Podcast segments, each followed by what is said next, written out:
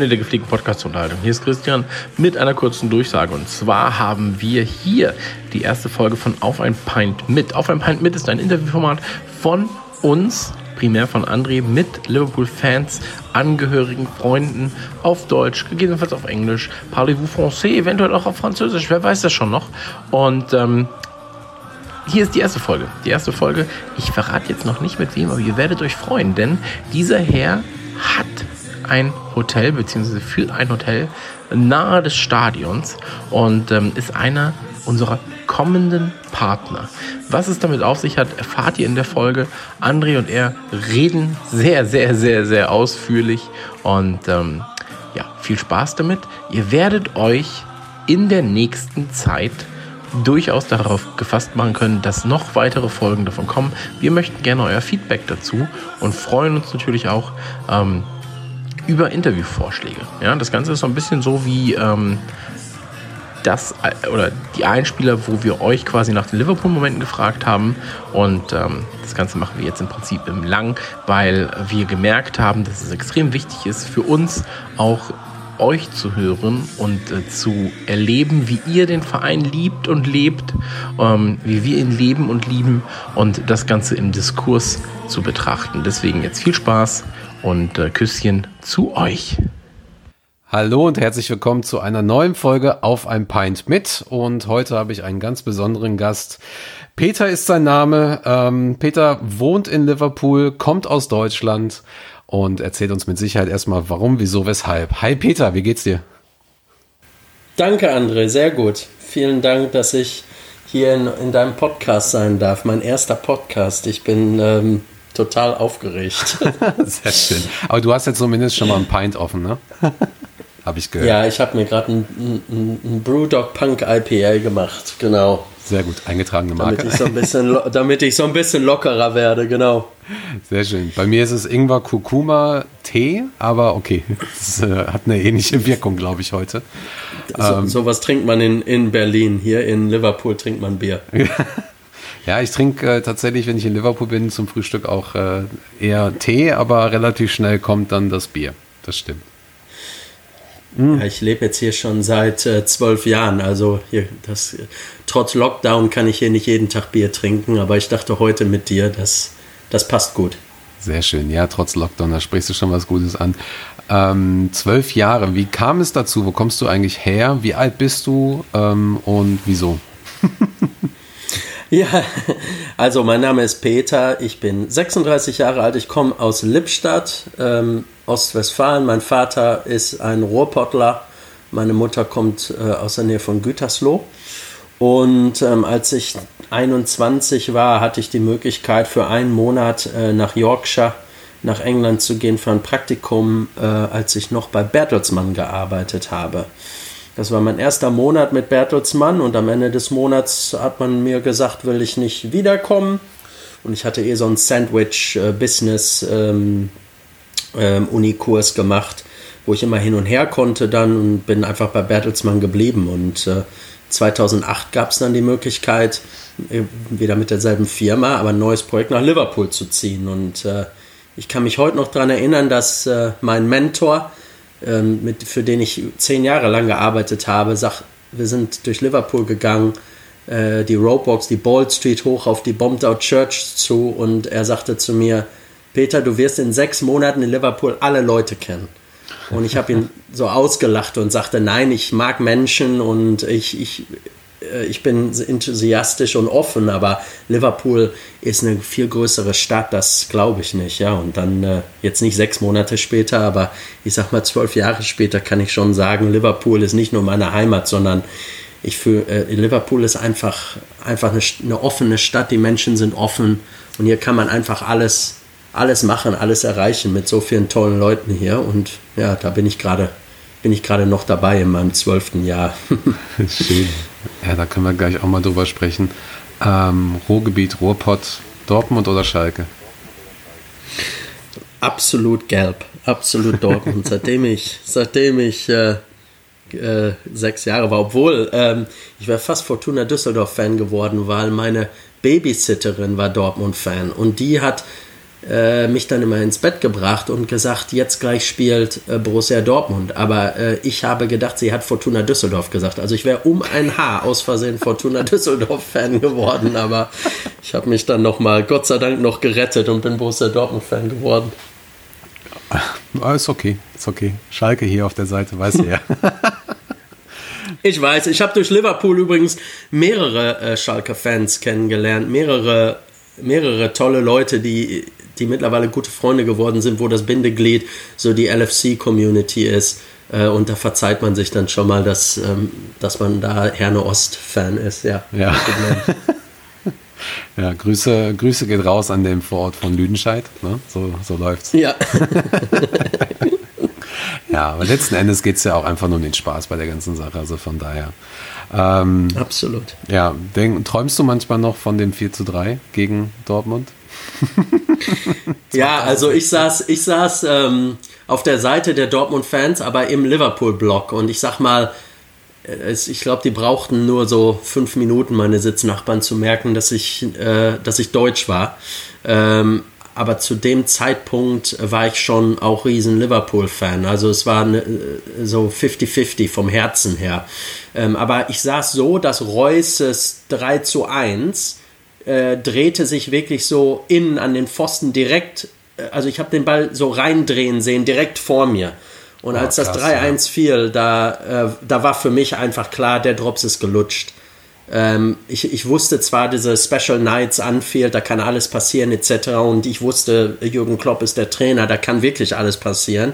Sprich Santana, Malaga etc. alles noch im Kopf, aber ich dachte 3-1, das ist safe, also da passiert nichts mehr. Hm. Und was dann äh, passiert ist, äh, hat mich für Liverpool riesig gefreut, wobei ich dazu sagen muss, es hat mich im Nachhinein sehr geärgert, dass sie dann das Finale verloren haben. Das hat einige weil, äh, geärgert. Ja, dafür, ja.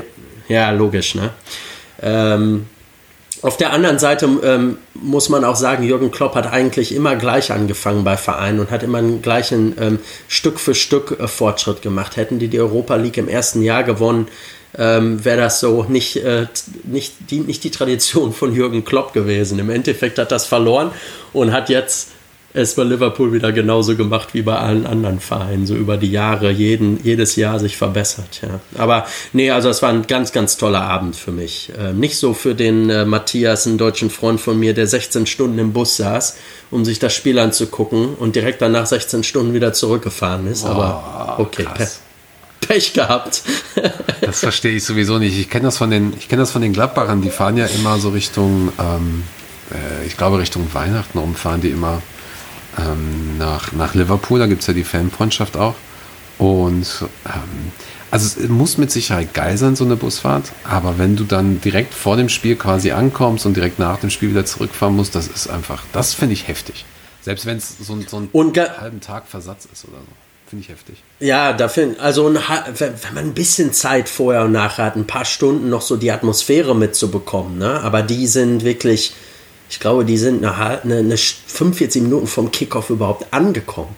Direkt ins Stadion. Klar, dann singst du noch You'll Never Walk Alone, alles ist gut. Ähm, aber ja, da, da verpasst man dann auch so ein bisschen so alles, alles drumherum. Und das ist ja in Liverpool, das gehört ja einfach zum Paket dazu. Also man sollte ja nicht nach Liverpool kommen, äh, freitagsabends und samstagsabends wieder fliegen, sondern man sollte da schon mindestens ein kurzes Wochenende, aber am besten ein langes Wochenende draus machen, weil Liverpool einfach für die, die noch, die zuhören, aber noch nie da waren, einfach zu viel zu bieten hat, ähm, nicht, ähm, nicht einfach mal ein paar Tage länger da zu bleiben. Und Liverpool kostet halt auch nicht so viel wie London, so vom Tourismus ähm, her. Also ist eine, ist eine gute Kombination. Ja, Du ähm, sagtest, also du wohnst ja in Liverpool, hast du jetzt gerade gesagt, du wohnst auch relativ zentral, glaube ich. Ähm, wie, mhm. wie, ist denn da so momentan, um nochmal auf das Aktuelle äh, zu sprechen zu kommen, wie ist denn da so momentan die Stimmung? Ähm, halten sich die Leute an den Lockdown, Lockdown und ähm, machen die Geschäfte bei wieder auf? Wie, wie ist so die aktuelle Situation? Also ähm, der Boris Johnson hat ja am Freitag gesagt, dass er sorry, am Donnerstag gesagt, dass er am, Mo am Montag äh, den Lockdown etwas lockern wird, aber hat nicht gesagt, was das beinhaltet. So, hier ist heute Feiertag. Der das 8. heißt, es ne? ist ähm, super, super Wetter draußen. Es ist angeblich wärmer als in manchen Teilen Griechenlands dieses Wochenende hier in Liverpool. Ähm, und die Leute, den Leuten wird aber gesagt, dieses Wochenende bleibt noch drin, aber ab Montag dürfte er wieder raus. Dann kann, kannst du dir ja vorstellen, wie sich die Leute da dran halten. Also ich war gestern ja. am Park, äh, hier im Süden, am Sefton Park. Und ähm, es fühlte sich einfach an, als wären wir back to normal mit dem Unterschied, dass man sich keinen Kaffee kaufen kann und nicht in den Laden gehen kann. Mhm. Ganz kurz ähm, nur für, also was Zeit, mh. Ähm, ganz kurz noch für die Zuhörer, wir sprechen quasi am 8.5., also Freitag, 7.5. war, glaube ich, die Ansage, ne? Also jetzt der Donnerstag. Genau. Ja, ja okay. Ja, dann genau. Geht es nächste Woche quasi wieder los, ja, okay. Und wie warst du die letzten Also ganz Wochen? langsam. Mhm. Mhm. Ja. Wie warst du die letzten Wochen in der Stadt? Liverpool ähm, hat drei Universitäten und es ist ja eine relativ kleine Stadt insgesamt. So der innere Liverpool-Bereich sind so 550, 600.000 Menschen. Und mit drei Unis, zwei großen Fußballvereinen. Hier ist immer Action. Der Tourismus, den allein die Musik und die Beatles bringen, hier ist einfach immer der Puls. Es ist einfach immer was los. So Straßen wie Bald Street etc. sind immer busy. Und ähm, das ist halt momentan einfach nicht der Fall. Also mein Büro ist direkt da in der Innenstadt und ähm, da muss ich ganz ehrlich sagen, es ist, es ist ähm, eine Mischung aus ähm, Zombie-Film, äh, weil es fühlt sich einfach an wie leer, leergefegt, aber auf der anderen Seite ähm, macht es einen auch irgendwie traurig, weil es fühlt sich so an, als hätte jemand so das Blut aus der Stadt gesaugt. Das ist zwar in jeder Stadt so und andere Leute, die jetzt, sag ich mal, in Manchester leben oder in Sheffield, die fühlen sich wahrscheinlich genauso mhm. loyal gegenüber ihrer Stadt und auch traurig, dass es momentan so ist. Aber ähm, gut, jeder hat andere Meinungen bezüglich Lockdown und Corona, aber ich sag mal so, es ist, ist so, wie es ist. Lass uns schnell durch und dann alles geben, ähm, so schnell wie möglich wieder so den Puls wieder hochzufahren. Ähm, ja. Ja. Das stimmt das stimmt. Hast du, ähm, wie ist es, wie ist es bei euch? Äh, ich sage ganz kurz, bei mir im Kiez zum Beispiel habe ich gemerkt, dass einige Bars auch definitiv nicht mehr aufmachen werden, ein, zwei Geschäfte. Es gibt sogar Geschäfte, die schon komplett ausgezogen sind und so. Wie ist es, wie ist es da? Kriegt man das in der Stadt gerade mit, was da passiert? Ja, der Staat hier in England hat schon viele Maßnahmen ergriffen, die ähm, vor allem die Hospitality-Industrie, also inklusive Hotels etc., aber auch Bars und Pubs zu unterstützen. Ähm, die bezahlen 80 Prozent der Gehälter der Mitarbeiter. Jeder, jeder, äh, jedes Business, in, äh, was eine gewisse Größe hat, kriegt irgendwo zwischen 10 und 25.000 Pfund Einmalzahlung, was nicht zurückbezahlen muss. Es gibt Kredite, die Leute wirklich in 24 Stunden kriegen die bis zu 50.000 pro Business. Äh, und da wird noch nicht mal gecheckt, ob das Business ähm, das überhaupt zurückbezahlen kann oder nicht. Also es ist so ein bisschen äh, surreal, äh, wie, wie hier im Endeffekt in zwei Monaten alles verstaatlicht wird unter äh, Conservative Government. Ähm, aber ähm, trotzdem, und ich habe viel mit anderen ähm, Nighttime ähm, Economy äh, Operatoren zu tun, die sind ähm, nicht positiv. Also hier werden viele Bars und Pubs nicht, nicht wieder aufmachen. Äh, das wird sicherlich eine Chance sein, natürlich für manche Leute, die ein bisschen Geld haben und um zu investieren, weil manche dieser Bars waren wahrscheinlich erfolgreich und haben vielleicht einfach nicht genug Geld zur Seite gelegt oder so, die man dann kaufen könnte. Ja. Äh, aber ich glaube, viele werden einfach nicht wieder aufmachen. Und man hat ja in England auch gesehen, die haben ja mehrere Ketten, große Ketten, die man kennt äh, hier, die haben alle, also die haben, die sind kaputt gegangen. Flybe äh, fing an, die Airline ist ja längst weg, schon kurz vor Corona und dann viele so High Street-Marken, die man seit, seit so lange wie ich in England lebe kennt, die sind äh, auch schon verschwunden. Also ähm, ja, ob es so schlimm wird wie in Amerika, weiß ich nicht, aber äh, die Aftermath, ähm, ja, da wird es noch viel Arbeit geben hier in England leider. Wobei, also es klingt allerdings für mich so, dass die äh, Maßnahmen der Regierung irgendwie konträr sind zur, zur Austerity, also Austerität, Sparkurs der, der Sparkurs der Regierung, den man aus den letzten Jahren halt kennt, oder? Oder gerade, ja, ich sag mal, gerade der, der Bezug von, ähm, von nationalem Government hin zu Liverpool, man kennt das ja auch quasi aus den Ende der 80er, Anfang der 90er, Thatcher-Regime und so weiter, ne? Ja, ähm, das ist was, wo ich sehr leidenschaftlich bin. Ich habe in meiner ganzen professionellen Karriere bis Ende 2018, als ich dann bei Bertelsmann ausgeschieden bin, in verschiedenen Funktionen immer mit äh, Kommunalregierungen gearbeitet, in verschiedenen Teilen Englands, um London, um Sheffield, in Yorkshire, in Liverpool. Und ähm, habe da wirklich äh, viele Einblicke, auch wie sich die ähm, ähm, wie sich die Funding-Situation, also wie die lokalen Kommunen finanziert werden vom Staat, auch verändert hat über die Jahre. Und in den letzten zehn Jahren äh, nach der Krise in 2008 ähm, war der Plan, halt im Endeffekt, dass die Kommunalregierung irgendwann 0% vom Staat bekommen, kein Geld mehr vom Staat bekommen und die sich halt selbst finanzieren müssen durch die Einnahmen, die sie halt lokal haben, also gewisse Steuern, die lokal abgeführt werden etc. Äh, das führte aber dazu, dass ähm, lokale ähm, die lokale Regierung, aber auch durchaus die Polizei, ähm, die, die, äh, die, Feuerwehr etc., alle, die durch gewisse lokale ähm, Steuern bezahlt werden, halt re unglaublich reduziert wurden in ihrer Größe und ihrer Breite. Also äh, alleine Merseyside Polizei hat über 4000 Mitarbeiter verloren seit 2008. Boah, krass. Also ein und das sind nicht alles Bobbys auf der Straße, Bobbys on the Beat, ähm, aber das sind, äh, äh, es sind, ja, da wird, werden einfach manche Arbeiten natürlich nicht mehr vollbracht, die vorher vollbracht wurden. Und ähm, da, die Stadt Liverpool an sich, also man, sagen wir mal, die, die Riesenparade, die ähm, stattgefunden hat nach dem Champions League-Gewinn ähm, letztes Jahr, äh, für die ganze Stadt Liverpool gibt es mittlerweile nur noch vier Mitarbeiter, die überhaupt mit Straßen zu tun haben. Also wenn du eine Straße schließen willst, dann musst du einen Antrag stellen etc. Da gibt es jetzt noch vier Mitarbeiter. Das waren mal über zehn irgendwann früher und solche Geschichten. Also Austerity hat zehn Jahre lang dazu geführt, dass der Staat und die Möglichkeiten des Staats lokal auch in, ähm, sag ich mal, Jugendzentren etc. zu investieren oder die am Laufen zu halten, halt komplett ähm, heruntergegangen ist.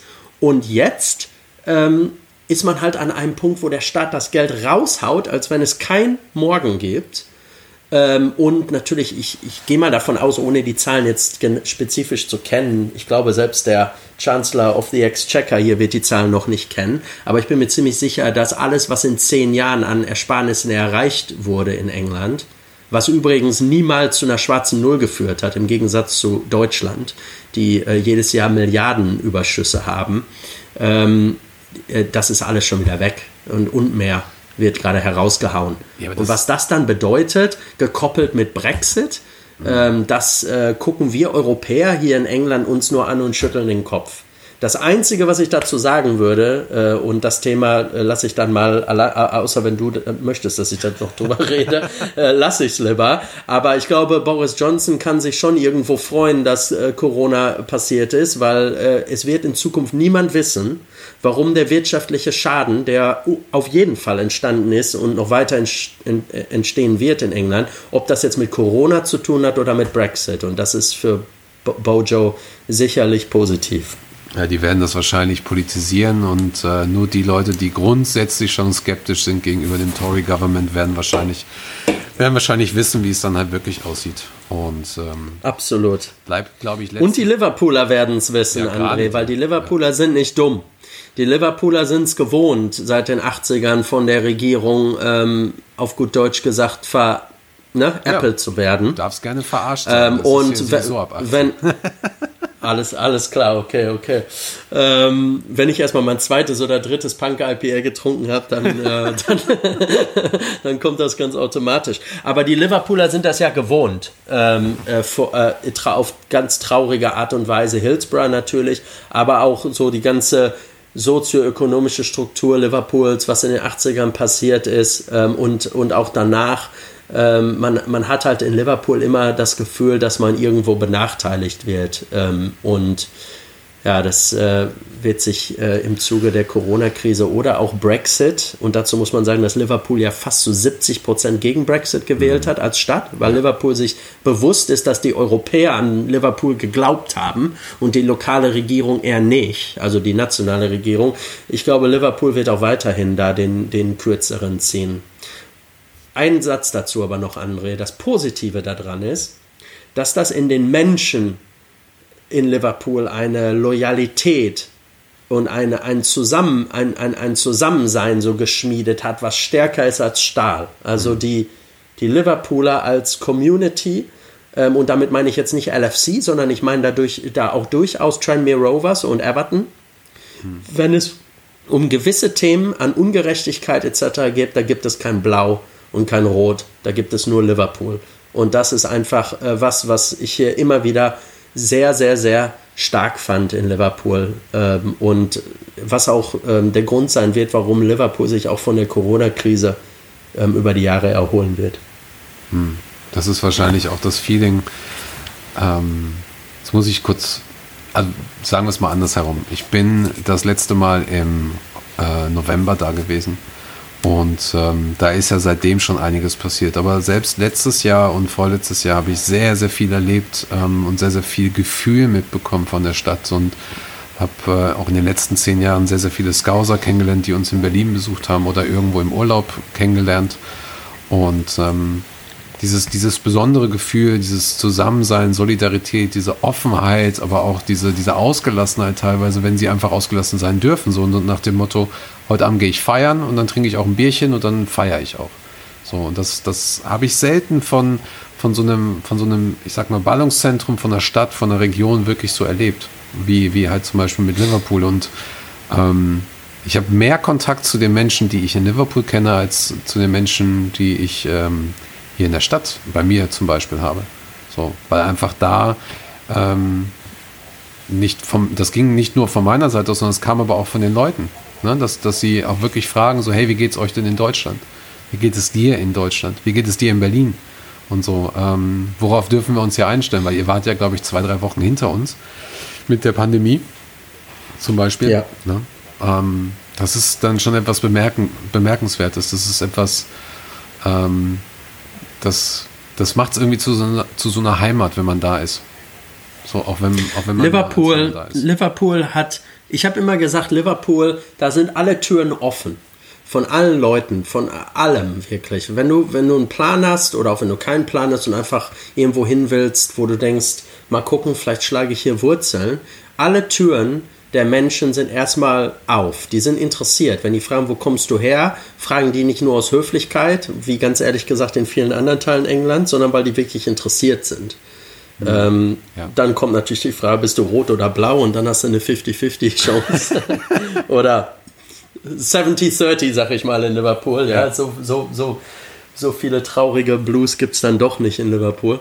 Aber ähm, was ich damit sagen will, ähm, dass du die Chance hast halt, wenn du mit den, wenn du den Menschen korrekt äh, ähm, begegnest und, ähm, und, und das zu schätzen weißt, die Offenheit etc., dann machst du hier Freunde links, rechts, oben, unten. Das ist überhaupt gar kein Problem.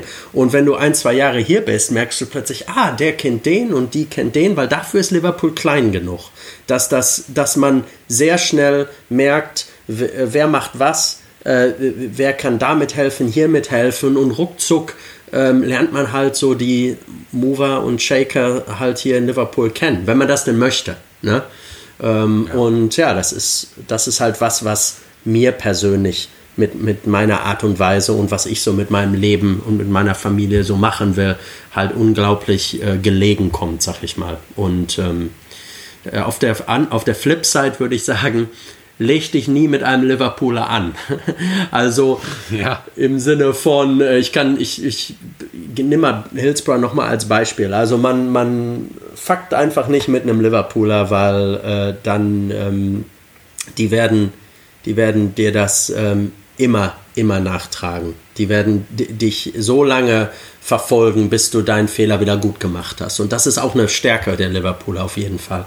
Und wenn du nichts zu verbergen hast und eine, eine nette Person bist, die einfach nur ähm, hier leben will oder was oder Leute kennenlernen will, ah, mein Gott, ich habe tausend Anekdoten was mir in diesen Jahren passiert ist und welche Leute ich kennengelernt habe. Einfach nur dadurch, dass man sich korrekt gegenüber äh, verhält und die Art und Weise, wie offen die Liverpooler sind. Ich kann da echt nicht enthusiastischer klingen, wenn ich es versuchen würde. Das ist einfach nur toll.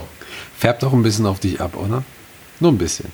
Ja, es passt kulturell bei mir. Das war, ich hatte schon immer, und ich hoffe, äh, dass meine Landsleute das verstehen, aber die Deutschen haben ja auch eine, eine, eine eigenwillige Art und Weise, und das führt zwar dazu, dass wir wirtschaftlich ähm, super dastehen etc.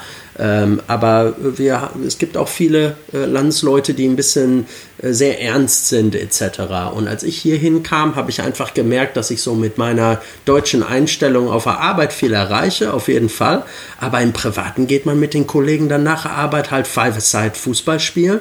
Äh, in Bootle, hier wo Jamie Carragher herkommt, in einem der. Äh, abge abgeranztesten Teile Liverpools spielen wir da, ähm, spielen wir da Five-A-Side. Wenn du da zufällig mit dem Knie so auf den Boden kommst, dann hast du morgen eine Entzündung am Knie, so schrecklich ist der Platz.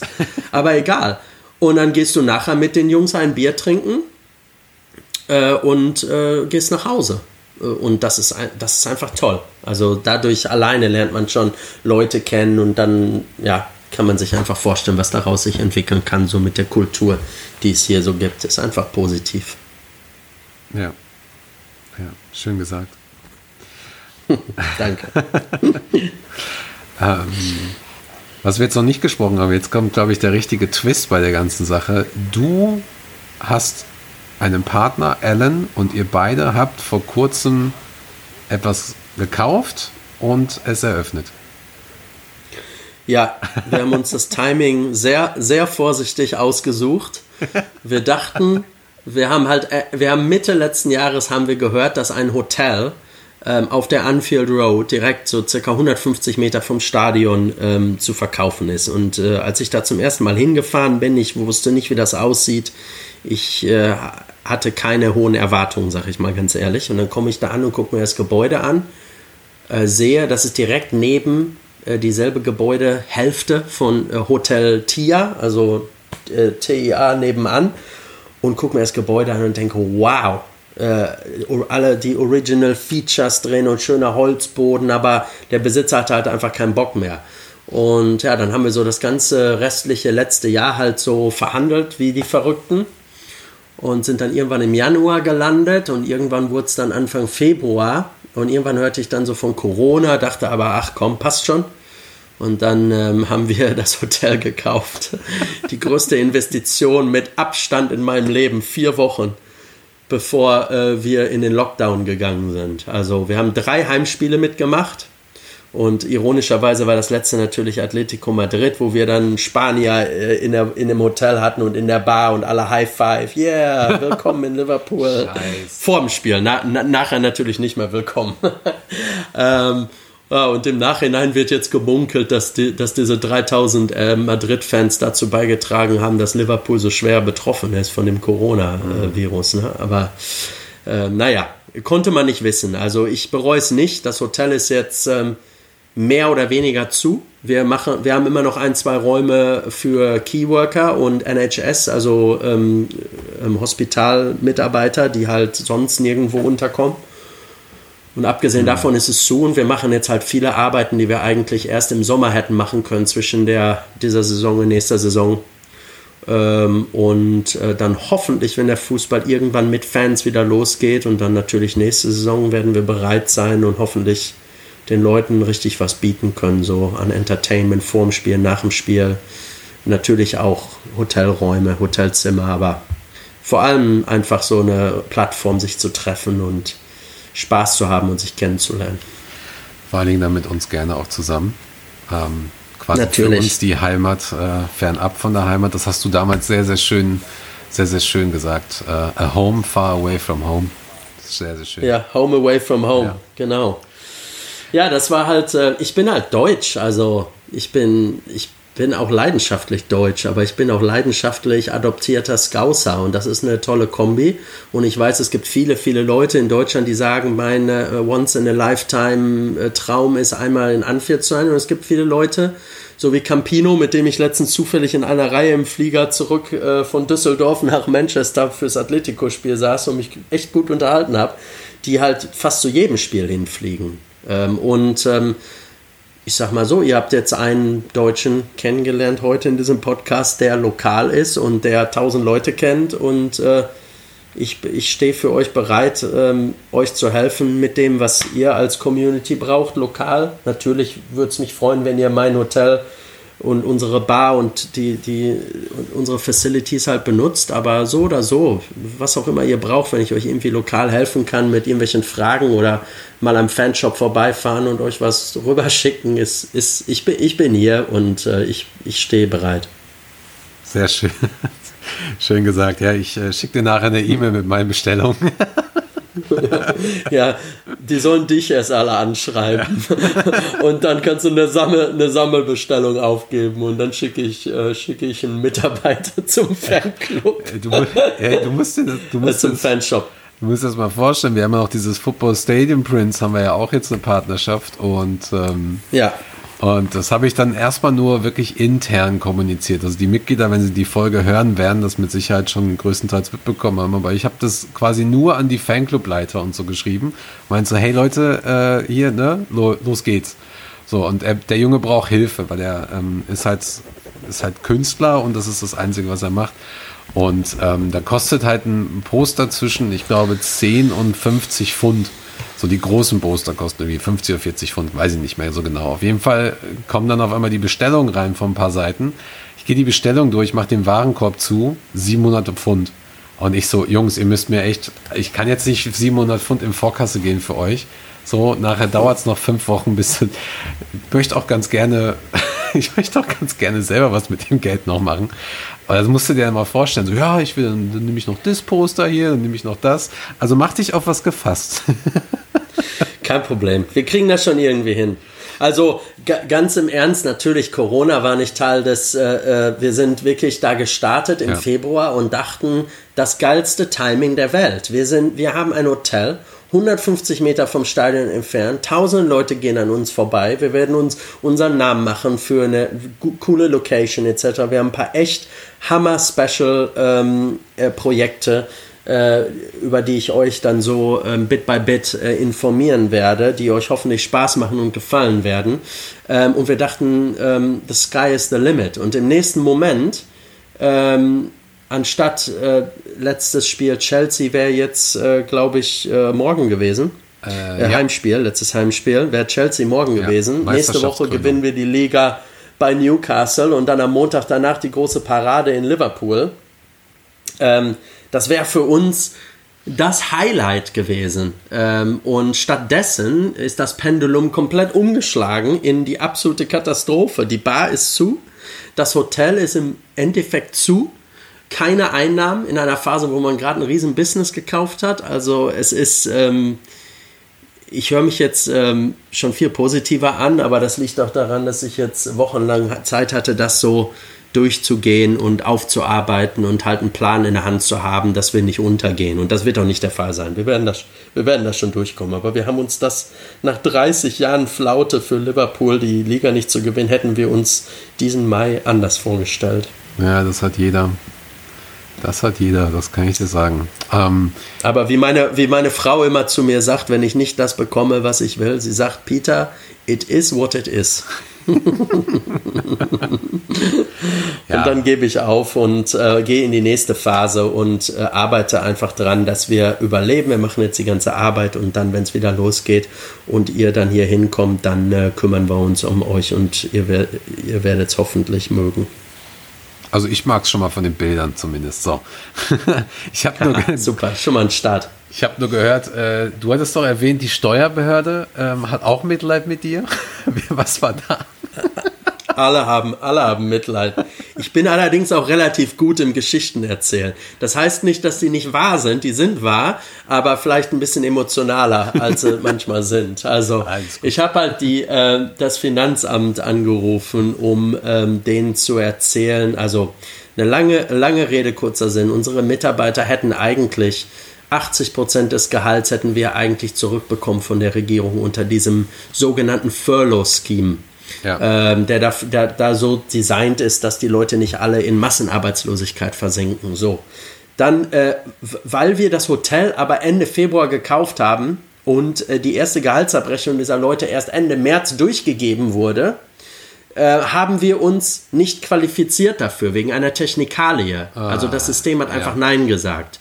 Und weil äh, diese Steuerbehörde halt jetzt im Zuge des Coronavirus halt, kann man sich ja vorstellen, alle rufen da an und haben irgendwelche Probleme und irgendwelche ähm, irgendwelche Geschichten, haben die auch keinen offiziellen äh, Eskalationsprozess. Das heißt, ich musste mich da wirklich durchlabern von dem ersten Level, so der erste, der mich erstmal loswerden will, bis zum dritten Level und habe halt, glaube ich, vor drei, vier Tagen anderthalb Stunden am Hörer gesessen und denen erzählt, ich bin zweifacher Vater von zwei kleinen Töchtern, was auch die Wahrheit ist. Äh, und wir haben es gerade erst gekauft und so, so, so viel die Violine gespielt und die Tränendrüse gedrückt, wie es nur ging. Und jetzt haben wir halt eine Eskalation bekommen, was halt bedeutet, dass die sich das jetzt halt ernsthaft angucken. Und wenn wir Glück haben, ähm, wenn wir Glück haben, kriegen wir das Geld zurück. Aber nur zur Information für die Zuhörer. Ähm, wir haben am Tag äh, vor der Gehaltszahlung äh, gehört, dass wir das Geld nicht wiederbekommen, sprich 80 Prozent von fünf Mitarbeitern haben wir quasi verloren, äh, womit wir gerechnet hätten, dass wir es wiederbekommen und wir haben den Leu wir bezahlen die Leute trotzdem weiter mhm. zu 100 Prozent, weil die arbeiten ja, ja auch da noch. Es ist oder? halt arbeiten die auch noch da gerade, ja, ne? Äh, die, ja, mehr oder weniger. Ja. Es ist schwierig mit Arbeiten, weil ähm, es gibt halt auch Regulierungen, dass gewisse Jobs sind halt nicht so wichtig wie andere und manche Jobs kann man halt, manche Jobs, die wir machen, sind halt momentan auch einfach irgendwo nicht nötig. Also ja, ich kreiere dann halt Jobs für die, von zu Hause am Laptop zu arbeiten, aber mhm. wenn du vor, vorher ein Hotel und eine Bar managen solltest, dann gibt es auch nur so viele Sachen, die du von zu Hause vom Laptop aus machen kannst. Mhm. Ne? Aber, aber was soll's. Ja, ihr kommt durch. Du bist da positiv und ich glaube, wir. das ist eines der wichtigsten Dinge überhaupt. Und ähm, also die Aktion, die ihr Budweiser für euch gemacht habt, weil ihr arbeitet ja mit Budweiser zusammen, Save Pub Life, finde ja. ich ja wirklich absolut grandios und muss man ja auch nochmal erwähnen. Also das ähm, habe ich von den meisten nicht, ähm, nicht gehört, dass sie sowas machen. Es gibt ja viele Projekte drumherum, sowas wie in Deutschland, in Berlin gibt es Kneipenretter, ähm, wo man für die Kneipen spenden kann. Aber das, was Budweiser macht, äh, auch bei euch, da seid ihr ja drin mit einigen Pubs. Das ja. ist ja schon echt geil, oder? Ja, ist eine, ist eine super Geschichte. Also kurz zur Information, äh, ist ganz einfach. Ihr könnt, ähm, ihr könnt da auf einen Link gehen, den André hoffentlich äh, irgendwann mit euch ähm, teilen wird. Und ihr könnt ja. da, sagen wir mal, einen, einen Gutschein kaufen für 20 Pfund. Also wenn ihr dann irgendwann nach Liverpool kommt, kauft ihr euch selber und euren Freunden eine Runde oder euch selber fünf Bier ähm, und benutzt den Gutschein. Ähm, die 20 Pfund kriege ich als, äh, als, als ähm, Bar jetzt, aber Budweiser ähm, gibt einem 100% obendrauf. Also eure 20 Pfund sind für mich 40 wert und ihr trinkt trotzdem für 20 Pfund, wenn ihr kommt. Hm. Und da will ich jetzt noch nicht zu weit gehen, aber wenn ihr erstmal zu uns kommt, eines Tages nach Liverpool und mal bei uns reinschneit, dann werdet ihr nicht nur den Gutschein nutzen können, sondern dann kümmern wir uns auch darum, dass die Drinks ein bisschen günstiger sind für euch. Aber das besprechen wir nochmal wann anders. Ähm, also dieser Pub, äh, Save the Pub Life ist eine tolle Geschichte von Budweiser. Die haben dafür, glaube ich, eine Million Pfund für alle ihre Pubs in ganz England zur Verfügung gestellt und bisher sind, glaube ich, 700.000 schon äh, verteilt worden. Also 300.000 äh, sind noch da und mit ein bisschen Glück, äh, wenn wir davon ein paar hundert irgendwie zusammenkriegen, dann äh, every little helps. Das ist schon, ist schon geil. Vor allen Dingen eine Million ist ja eigentlich nichts für den Umsatz, den die da immer raushauen. Also. Das, also, da muss man auch realistisch sein, André. Budweiser lacht sich da ins Fäustchen. Weder Kors noch Carlsberg noch die, ähm, die anderen haben irgendwie das gemacht. Und Budweiser macht eine riesen Kampagne auf der Basis und kriegt natürlich auch super PR. Ja, also klar. eine Million, eine, also so als Businessmann würde ich sagen, eine Million gut investiert für so ein Mega-Unternehmen. Ne? Außerdem, eine gute Idee. Außerdem, äh, im Endeffekt bedeutet das auch, dass sie nicht neue Verträge mit den neuen Bars machen müssen, sondern sie haben euch als Kunden ja sowieso und die bleiben Budweiser erhalten. Die sind glücklich und die Verbindung zu den Kunden, also zu euch quasi, äh, ist einfach, ist einfach, bleibt einfach bestehen. Also es macht ja eigentlich also, so Sinn, sowas zu machen. Absolut. Mein, mein Account Manager äh, bei Budweiser äh, der ist selber Liverpool-Fan, das hilft natürlich. Und wohnt äh, auch sehr äh, nah dran und bringt bei jedem, bei jedem der drei Spieltage, die wir bisher hatten, eine ganze Familie mit und alle möglichen Freunde. Aber die sind, äh, ja, der hat mir alles Mögliche organisiert. Also wir haben zum Beispiel eine Original, also ja, das hört sich jetzt ein bisschen paradox an, aber es ist eine originale Replika äh, der, der, der, der Barclay Premier League Trophäe. Also richtig aus Metall, richtig mega schwer, mit eingraviert mit den ganzen äh, Namen der Teams, die mhm. bisher gewonnen haben und so, haben die uns halt zur Eröffnung ähm, geschenkt. Die hat sonst, haben, die können nur Budweiser äh, Pubs haben überhaupt. Und dafür davon gibt es, glaube ich, nur äh, ganz wenige, äh, weil Budweiser ja der offizielle Sponsor der Premier League ist. Also ist eine coole Sache, muss oh, ich sagen. Ich bin ja denen geil. sehr dankbar. Die haben uns, haben uns gut geholfen, ja. Das ist ja geil. Also Budweiser, wenn ihr in Deutschland zuhört, ähm, ich gebe euch nachher meine Adresse. Ähm, ein, ich brauche lustigerweise ein Bierchen.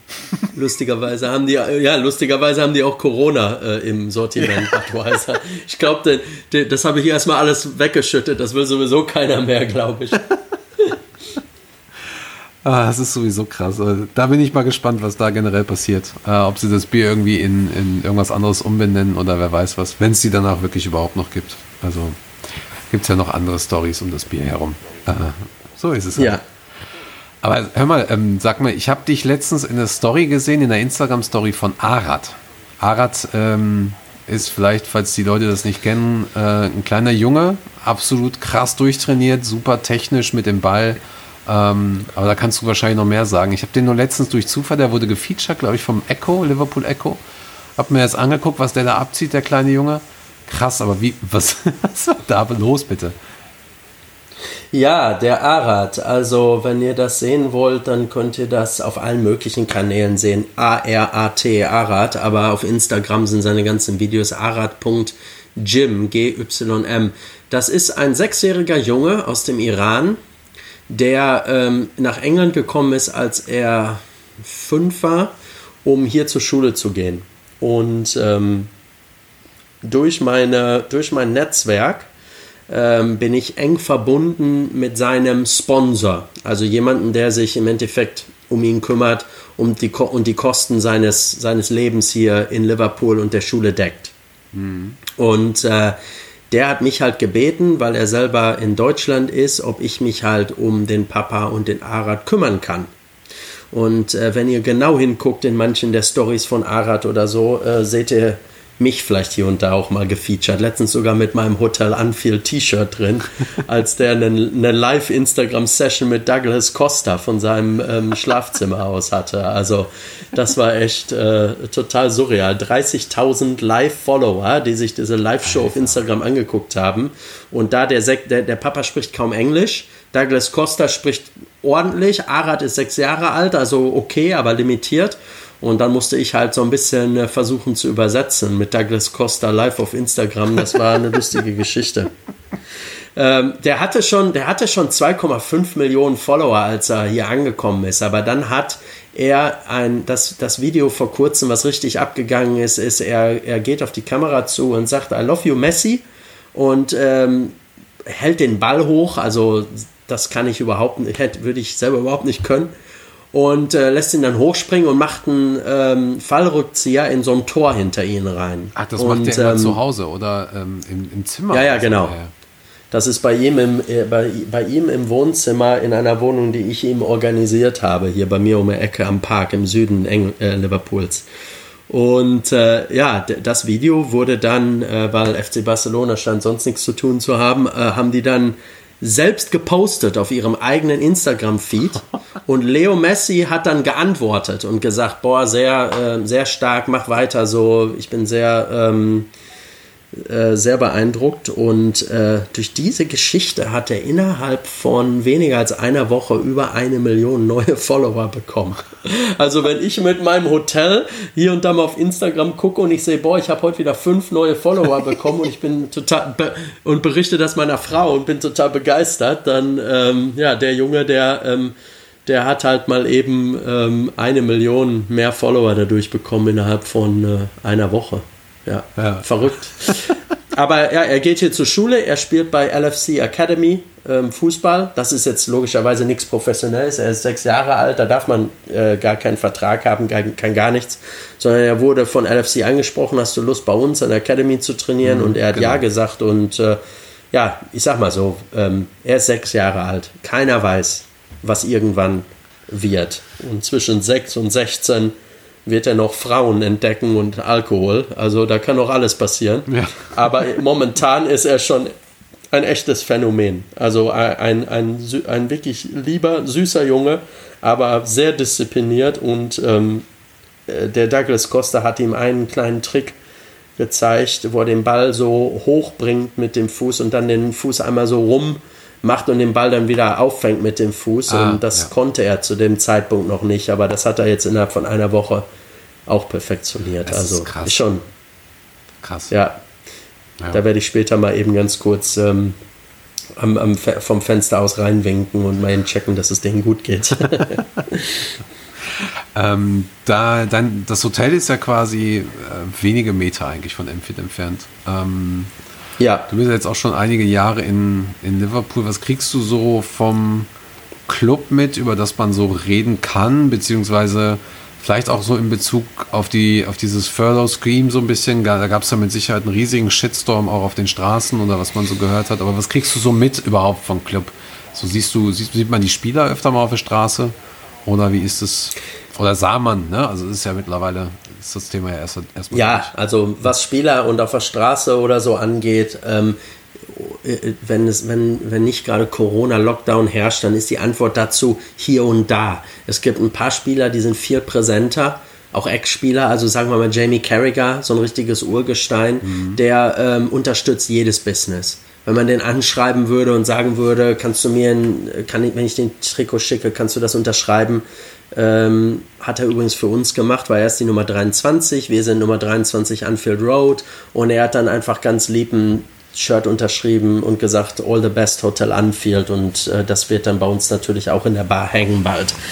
Ähm, also es gibt Spieler, die sind offener und laufen mehr rum und sind äh, präsenter und es gibt Spieler, die bleiben eher so in ihren Klicken und so ein bisschen hinter ihren Toren so versteckt.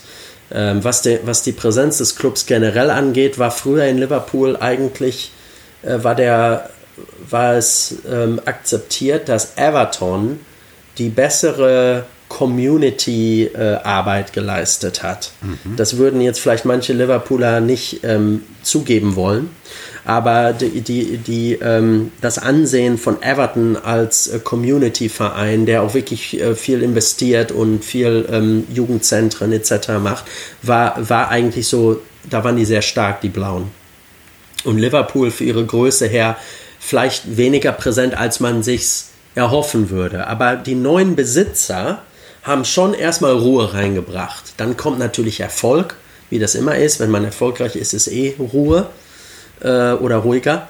Aber ähm, die ähm, Amerikaner haben sich auf jeden Fall zwei Eigentore geschossen äh, in den letzten, ich weiß nicht wie lange es her ist, aber 12 bis 18 Monaten. Das erste war zu versuchen, den Namen Liverpool, ein Trademark äh, zu registrieren für den Namen Liverpool. Mhm, ja. Äh, das ist, äh, da, da, e-, egal ob du rot oder blau bist, das geht nicht. In Liverpool ist Liverpool.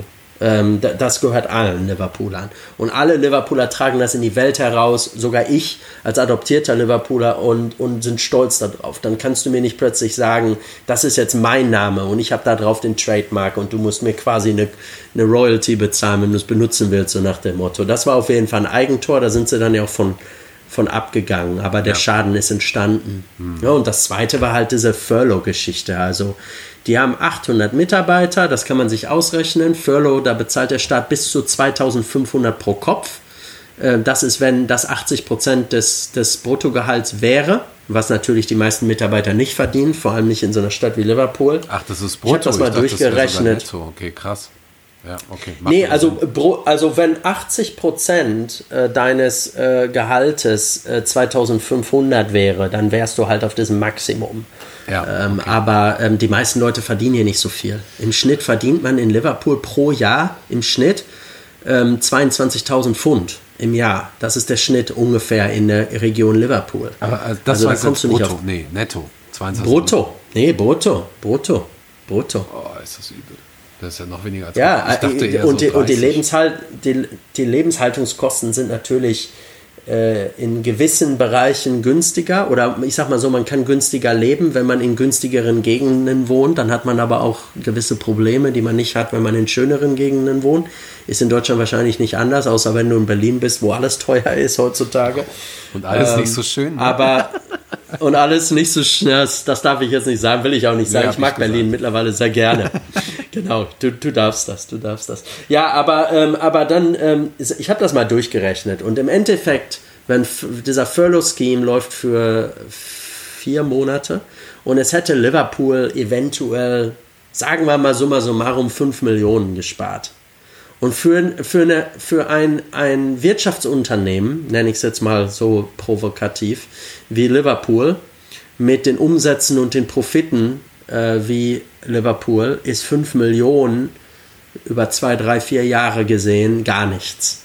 Ähm, und deshalb, ähm, das Ärgerliche obendrein ist auch noch, dass die anderen beiden Vereine, die sich entschieden haben, das zu machen, waren Tottenham, wo der Besitzer sehr, sehr, sehr bekannt dafür ist in England, dafür, dass er ein wirtschaftliches Schlitzohr ist und dass er zu wenig in die Mannschaft investiert, etc. Ah ja, und der, der andere Verein war Newcastle. Äh, das ist ja, Mike ja. Ashley, dem gehört Sport Direct, der ist noch schlimmer. Mhm. Aber ähm, ähm, der äh, junge Mann von Tottenham gibt sich doch, glaube ich, jedes Jahr fünf bis sieben Millionen netto äh, Gehalt, ne? Noch dazu. Er ist ja sogar Angestellter ich, äh, da oder so irgendwie so. Da gibt es dann nochmal ein ganz komisches äh, Schema ich, dahinter. Ich habe ich hab mich damit nicht ähm, so sehr beschäftigt. Äh, ich sag mal, ich, ich, there's no smoke without fire, sagt man im Englischen. Also wenn man immer wieder was hört aus einer Gegend, dann muss da irgendwo ein ganz bisschen wenigstens was dran sein. Tottenham und Newcastle kenne ich mich äh, nicht so gut aus, sag ich mal, wie mit Liverpool. Aber dass ein Verein mit der mit dem Herz und der Tradition wie Liverpool, ähm, aber im Endeffekt wirtschaftlich gesehen auch mit dem Umsatz und den Profiten wie Liverpool sich einreiht in eine Reihe mit Leuten wie Mike Ashley äh, bei Newcastle, das ist halt einfach unglücklich. Ja. Und ich, äh, ich hoffe, dass es einfach darauf zurückzuführen ist, dass irgendeiner in der Finanzabteilung gesagt hat, ey komm, das ist unser Recht, das ist ja nicht, das ist ja nicht Unrecht, das zu machen, das ist ja nicht illegal, dann lass uns das machen, da sparen wir 4 Millionen, ja geil, High Five. Und irgendeiner schickt den, dem Amerikaner vielleicht eine E-Mail und sagt, ey, wir machen das. Und dann sagt, und der ist sich vielleicht der, der, ähm, der Reaktion und ähm, der, der Konsequenzen nicht bewusst und sagt, ja komm, mach. Weil der hat auch andere Sachen zu tun wahrscheinlich, der Henry. Und ähm, dann ist es halt so passiert. Also ich versuche da mal das nett zu interpretieren. Mhm. Weil hätte man sich da eine halbe Stunde dran gesetzt, als halbwegs schlauer Businessman, äh, dann hätte man abwägen können, dass der Schaden, der entsteht, äh, und der finanzielle Vorteil, der entsteht, wenn man die abwägt, kann man in, im Fall Liverpool nicht zu dem Schluss kommen, dass das eine gute Idee war. In meinen Augen. Ja. Ja, also. Ähm, Aber der Schaden ist entstanden. Der ist entstanden, definitiv. Wir haben da, wir haben da auch lange drüber diskutiert, weil ich habe versucht, das von beiden Seiten, also wir beide haben ja auch schon mal darüber gesprochen. Ich habe es auch versucht, von beiden Seiten zu beleuchten. Ich denke halt auch, dass sie es nicht hätten tun sollen, dass sie es nicht hätten machen sollen. Das ist aber auch ähm, ein Zeichen dafür ist, wie, wie überzogen scheinbar ähm, dieses Konstrukt Fußballclub einfach mittlerweile ist, weil du musst dir mal überlegen, es ist, äh, Liverpool ist ähm, geschätzter Unternehmenswert von 2 Milliarden, machen nur 40 Millionen Umsatz pro Jahr mit allem drum und dran. Das ist dann schon wirklich, äh, das ist eine Grenze, was da, die da überschritten wurde vor einigen Jahren äh, oder Jahrzehnten wahrscheinlich schon, was wir einfach nicht mitbekommen haben.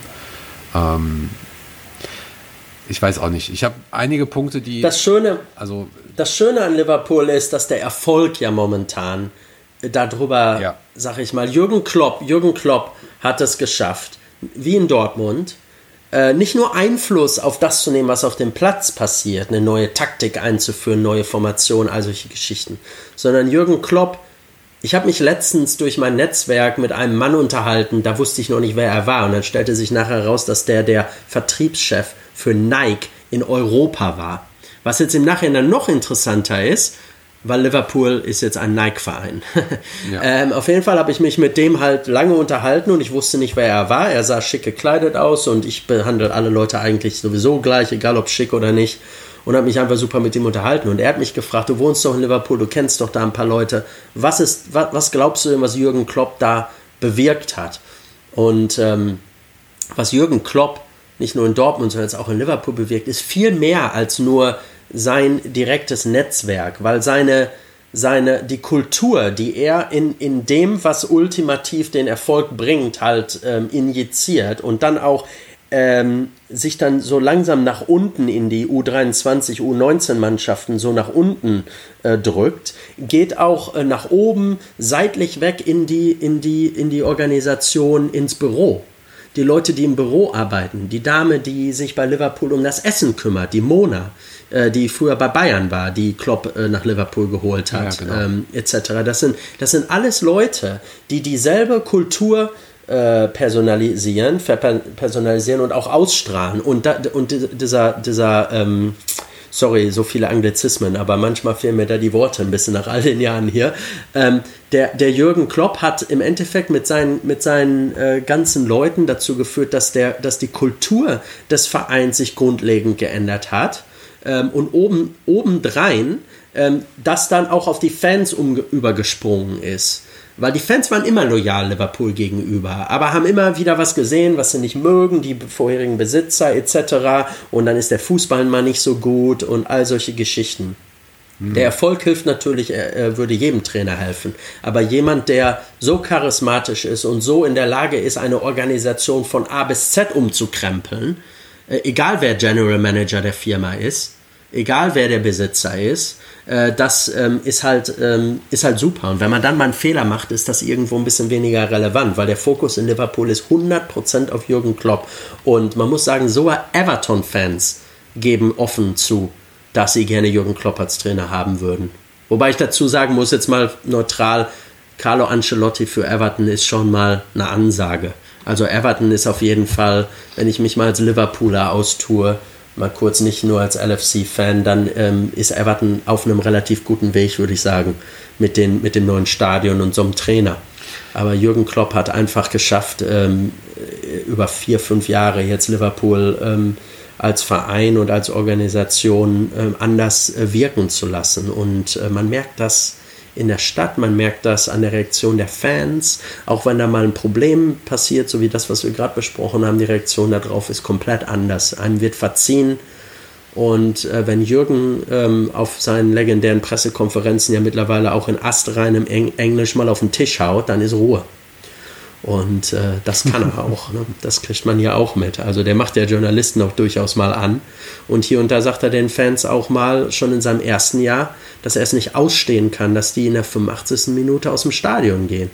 Da liegt man 2-1 zurück gegen Crystal Palace und dann ist das Stadion halb leer in der 85. Minute. Und dann kommt der Ausgleich. Und sowas kann er halt nicht haben. Und so hat er sich Stück für Stück dahin gearbeitet, ähm, wo er jetzt ist und der Verein halt damit und die Fans. Und ja, die Statue von Jürgen Klopp wird nicht lange, wird nicht lange brauchen, bis er aufgehört hat bei Liverpool, bis die da vor der, vor dem, vor der Kopf steht. Da bin ich mir ziemlich sicher. Macht eigentlich Sinn. Ne? Es gibt, ich sehe auch mittlerweile sehr, sehr viele Parallelen zu dem, was ähm, Shankly und Paisley in, in Liverpool oder überhaupt der komplette Bootroom, aber natürlich Speerspitze Shankly dort ähm, bewirkt haben auf lange Sicht. Und das ist, glaube ich, auch genau das Richtige, was ähm, Liverpool hätte passieren können. Also wäre es Wer, wer Klopp nicht da, wäre glaube ich, es glaube ich noch schwieriger ähm, mit dem mit dem Nike Deal, wäre es glaube ich noch schwieriger, was generell auch die letzten Jahre passiert ist. Aber das das sei, seicht es so ein bisschen ab, weißt du? Das ist so. Ähm, ich könnte mir vorstellen, wie gesagt, ja, gerade das Thema Furlough, Staatshilfen und so weiter, bin ich auch kein Freund mehr von habe aber versucht, das differenziert zu sehen, aber ich glaube, ähm, so jemanden wie Jürgen Klopp im Verein zu haben, so jemanden wie diese Kultur, von der du gerade gesprochen hast, im Verein zu haben, lässt so eine Entscheidung auf lange Sicht erträglich den Club oder den Verein erträglich machen oder beziehungsweise eine klare Trennung zwischen dem operativen, sportlichen Business und dem finanziellen dahinter irgendwie zu, zu schaffen. Weißt du, was ich meine? Absolut, aber ich würde sogar weitergehen. Du musst Jürgen Klopp so sehen wie eine, wie eine Glocke. Er ist so als Glocke, hat er sich über den Verein gestülpt. Es gibt kein Teil des Vereins, und das ist nicht nur Fußball, sondern auch die Businessseite, die sich großartig anders verhält als die Kultur, die Jürgen Klopp äh da äh, Bit by Bit nicht installiert hat. Das ist ja nichts, wo du einen Knopf drückst oder wo du eine, ähm, ich hätte fast Diskette gesagt, Junge, ich bin ein bisschen alt geworden, äh, wo du, eine, äh, wo du eine, irgendwas downloadest. Äh, genau, Floppy, genau. Äh, mein, mein alter Amiga ist mir gerade in den Kopf gekommen, aber ähm, nein, äh, der, der hat sich. ganz der, kurz unterbrechen. Der, ja? Ich habe ähm, ein Amiga-Spiel gekriegt für einen Zehner. Ein altes Liverpool Amiga-Spiel. Ist so ein bisschen wie Sensible Soccer, aber mit Liverpool. Sensible Soccer. André, lass uns Sensible Soccer spielen. Ich bin dabei. Video, Video-Podcast nächste Mal. Ich habe hab da letztens noch mit einem Freund drüber geredet, mit diesen Joysticks, die nur so in neun Ecken gingen. Ja. Oder wie viele Ecken auch immer. Es war witzig. Ja, erzähl weiter. Nein, nein, also Jürgen Klopp hat sich als Glocke darüber selbst, selbst, ähm, selbst, selbst Leute wie der Besitzer werden sich in Anführungsstrichen untergeordnet haben in diese, in die neue Art und Weise, wie Liverpool an Sachen herangeht. Also natürlich organisatorisch ist der Besitzer der Besitzer und macht gewisse Entscheidungen. Aber von der Kultur her hat, hat sich da von oben äh, etwas äh, drüber gelegt. Eine, eine neue Art und Weise, äh, die, die Jürgen mitgebracht hat. Da glaube ich wirklich dran. Das sieht man. Das sieht man in vielerlei Art und Weise. Nicht nur im Endeffekt auch, wie die Menschen einfach ihm gegenüber dastehen und dem Verein gegenüber auch so wieder die Liebe zeigen, wie viel bessere Stimmung im Stadion ist zum Beispiel.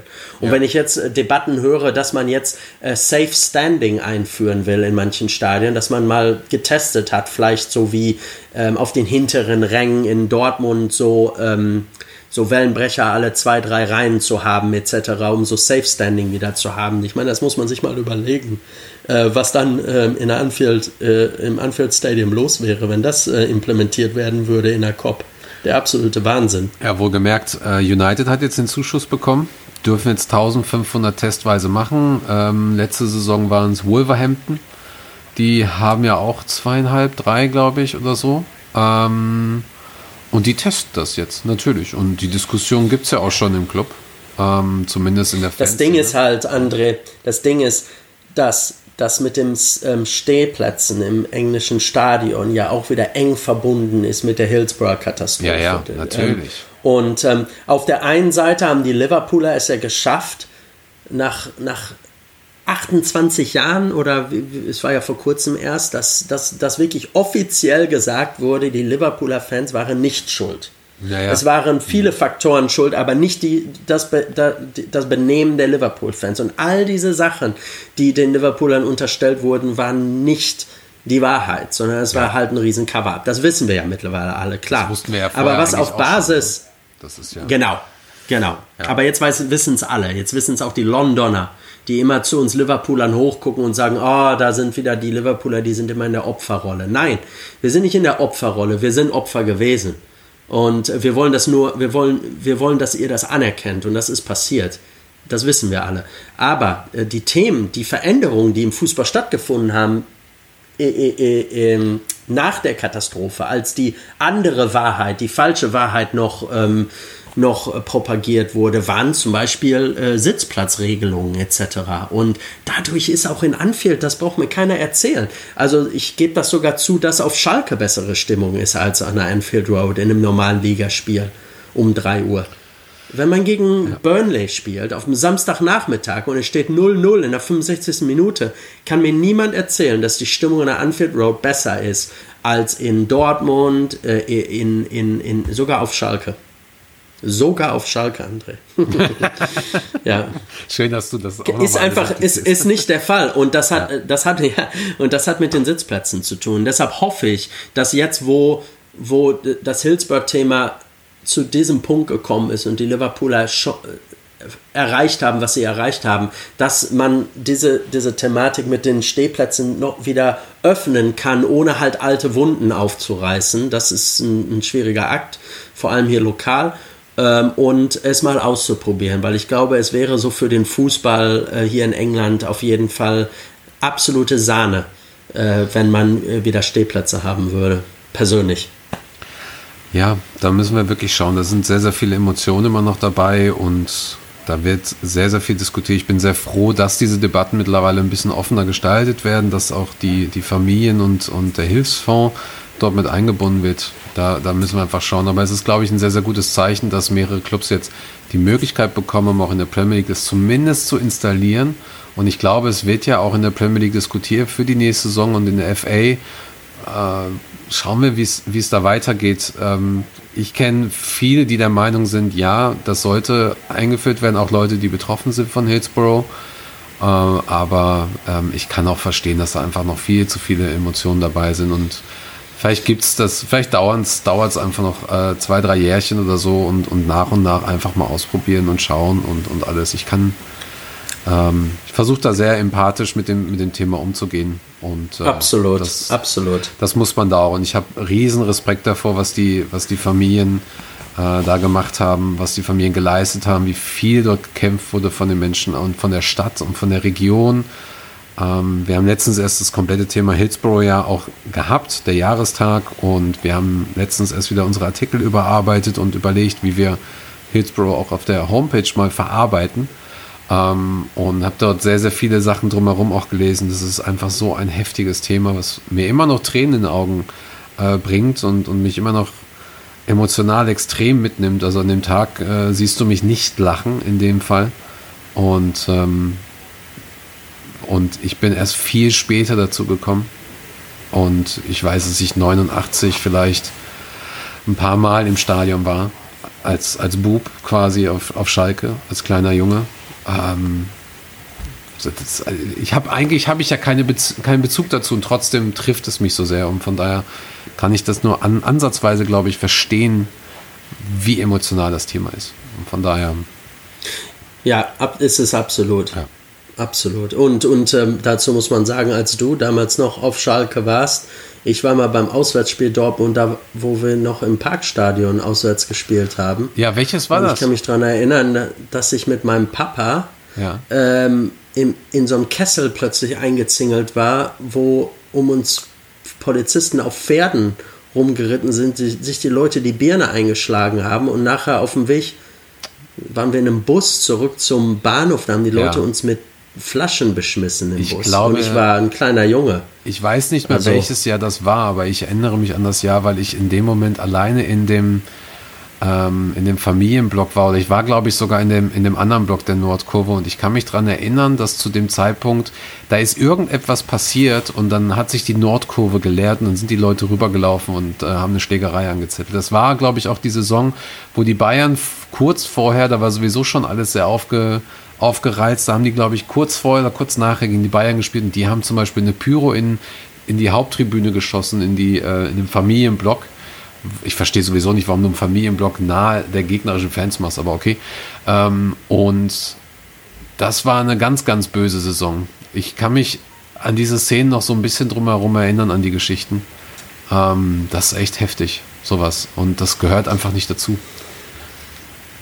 Ja, aber gibt es ja auch jetzt, muss man ja sagen, kaum noch. Also ja. da, äh, es hat sich auch da viel entwickelt. Äh, irgendwo ist auch Leidenschaft verloren gegangen. Manchmal habe ich so das Gefühl, wenn ich so re äh, relativ, ich bin noch sehr viel in Deutschland äh, hier und da äh, und äh, gehe dann zu Dortmund-Spielen hin und ähm, irgendwie, vielleicht bin ich auch nur älter geworden und weniger emotional selber, aber man hat so ein bisschen das Gefühl, dass so ein bisschen so Vibe verloren gegangen ist, so ums Stadion herum über die Jahre, weil alles so ein bisschen professionalisiert und so ein bisschen unternehmerischer, ähm, unternehmerischer geworden ist, so ein bisschen glatter. Ähm, ja, ja.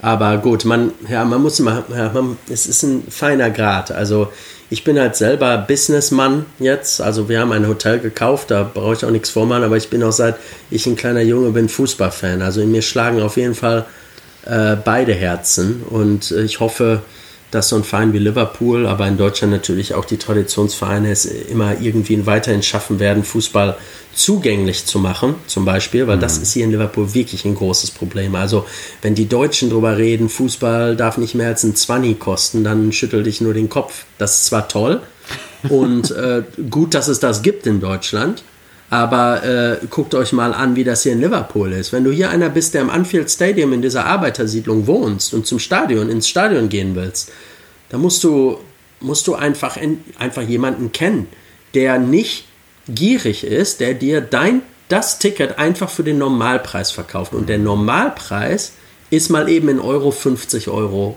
oder mehr. Und wer kann sich das auf dem Gehalt, wovon ich gerade schon erzählt habe, denn leisten? Und wenn die Deutschen kommen und auf dem, auf dem, auf dem Schwarzmarkt die Tickets kaufen, dann äh, ist, geht der Preis logischerweise durch die Decke. Ne? Ja und dieser, die der Ausbau des Stadions wird das nicht äh, ändern. Nee, ähm, denke ich also, auch. Vielleicht, vielleicht ein paar Prozent, ne? aber insgesamt wird das Problem bestehen bleiben. Also dafür, da muss man sagen, ist der deutsche Fußball zugänglicher für die breite Masse als hier. Hm. Ähm, jedenfalls in Liverpool. Everton kann jeder sehen. Das, ähm, ich habe es schon mal angekündigt, auch hier und Leute, die mich gut kennen, wissen das auch. Ich will unbedingt in Goodison Park. Ich war tatsächlich noch nicht da und habe das letzte Mal verpasst. Ähm, ich weiß auch gar nicht mehr warum. Ich glaube, doch, doch, jetzt weiß ich wieder, kann ich aber auch nicht erzählen. Ähm, ich wollte ins Stadion zumindest die Tour machen. Das war das City-Spiel. Habe ich leider, äh, wie gesagt, nicht machen können. Aber ich würde gerne beides mal machen. So, ich bin zum Beispiel keiner, der die Toffees jetzt irgendwie, die Bitters, wie auch immer man sie nennen möchte, jetzt irgendwie äh, hasst, außer wenn sie gegen uns spielen ähm, weil ich glaube, sie sind genauso wichtig für die Stadt wie Liverpool, in jeglicher Hinsicht, also Abs wie der LFC. Absolut. Und ähm, ich will, ich bin der Meinung, das Goodison Park ist auch ein wichtiges Stadion in England und, ähm, und ehrlich gesagt macht mit der Banter quasi mit den, mit den Everton-Fans halt einfach Spaß. So. Und ich hasse, ich hasse Everton als Gegner sowieso nicht, weil man braucht in der Saison immer ein bisschen Kanonenfutter, wo man seine drei, vier Tore für die Tordifferenz ja. macht. Ne? das ist so wie Dortmund gegen Schalke. Ja, ja. ähm, außer, außer Nein, aber ähm, ja, ja, gut, da, da jedes, jedes blinde Huhn findet mal ein Korn, André. Ja. Ne? Außer Everton. Die finden das Korn nicht. Aber nein, äh, das stimmt. Also ich war in je, ich war in so vielen Stadien in England, weil das ist ja wieder so, das ist eher so Faszination. Also die Deutschen, die ich alle so im Fußball kennengelernt habe in UK, die gehen auch einfach mal ins Stadion von irgendwelchen anderen Mannschaften, um es einfach mal erlebt zu haben. Also ich bin zu Spielen gegangen wie Queens Park Rangers, Loftus Road oder das alte West Ham Stadion ab dem Park noch und solche Geschichten. Einfach nur, um es mal erlebt zu haben. Britannia Stadium in Stoke ist der Wahnsinn von der Stimmung her. Drei Seiten, volle Kanne Gas, da weißt du wirklich nicht, wo der Fanblock ist von der Heimmannschaft, weil überall äh, gesungen wird. Ähm, und es ist halt so hoch gelegen mit offenen Seiten, mit offenen Ecken. Und wenn da, wenn da windig ist, dann ist das so ein ekliges Stadion. So von einer, so als Spieler wird das so ungemütlich sein. Tolle Stimmung äh, Superstadion. Und dann äh, war ich mal auch bei Arsenal und da muss ich ehrlich sagen, uh, also krass, ekelhaft. Ne? Einfach nur so große Sitze, alles Leder und da hat einer mal so einen Wimpel in der Hand. Und das war gegen Dortmund damals auch. Die Dortmunder waren da, haben richtig Stimmung gemacht und ich war an, angeblich im Fanblock von Arsenal, musste auch so ein bisschen meine Klappe halten. Äh, und äh, die äh, haben da nur Videos gemacht, wie die Dortmunder Fans da Stimmung machen. Die äh, Arsenal-Fans ja, machen ja. Videos mhm. von Dortmund-Fans. Also das ist zwar irgendwie nett zu sehen als Dortmund-Fan, gibt einem so ein bisschen das Gefühl, so wow, die, die respektieren das und so, unsere Fankultur, aber zeigt eigentlich auch einfach nur, wie katastrophal ihre eigene Fankultur ist, ja, wenn man sich an den anderen aufgeilen muss. Ja, das ist ein, das ist ein Verein, der sich komplett äh, ähm, komplett kaputt gemacht hat über die letzten Jahre und der eigentlich die, die besten Möglichkeiten hatte und, und es einfach komplett verballert hat. Genauso wie Tottenham das so nach und nach jetzt auch alles schafft. Ähm, aber bei Arsenal ist es halt krass gewesen, als da die Kölner durch die Stadt gelaufen sind. Oder, oder war das auch Belgrad mal? Weiß ich nicht. Aber die Kölner waren eigentlich das Krasseste. Wo die durch London ja. laufen und dann einfach den, das komplette Stein auseinandernehmen ähm, mit ihrer Stimme. Super geil. Also ich, ich hatte da, ich hatte da ein paar, hatte, ich hatte da ein paar Kölner Karten besorgt, ähm, weil ich da, ich kenne ein paar Arsenal-Fans ähm, aus meiner Zeit ähm, bei Bertelsmann, weil ich da viel in London war und äh, wenn du da so ein bisschen schickimicki bist und so, dann ist die Chance ziemlich groß, dass du Arsenal-Fan bist. Und dann habe ich die halt alle angerufen und gesagt, ich habe ein paar Leute, die wollen unbedingt zum Köln spielen und habe dann halt, äh, war da direkt vor Kickoff am Stadion, um halt diese vier Karten weiterzugeben an meine deutschen Freunde. Köln-Fans. Und äh, die Anzahl an Köln-Fans an dem Tag, ich, also es war einfach, äh, es war einfach der Wahnsinn. Also die Stadt war deutsch und wir reden von London und am Stadion war so, als hätte Köln Heimspiel ähm, und im Stadion, äh, ähm, klar, die sind nicht alle reingekommen, aber im Stadion waren, waren auch so die Arsenal-Ecken voll durch, durchsetzt, so von, von Köln-Fans. Hatten auch zu ein paar Problemen geführt, habe ich gehört, aber nicht mit meinen Freunden, Gott sei Dank. Und ja, das war wie ein Köln-Heimspiel in, in London. Aber wie gesagt, das wird in Liverpool nicht passieren. Also dafür sind die Liverpooler einfach zu, zu ähm, die Fankultur zu stark ähm, und die Fans zu, zu wild darauf da zu sein. Aber für die lokalen Liverpooler, die hier auf äh, National Minimum Wage sind, äh, mal ein Spiel zu sehen, da müssen die schon äh, Glück haben.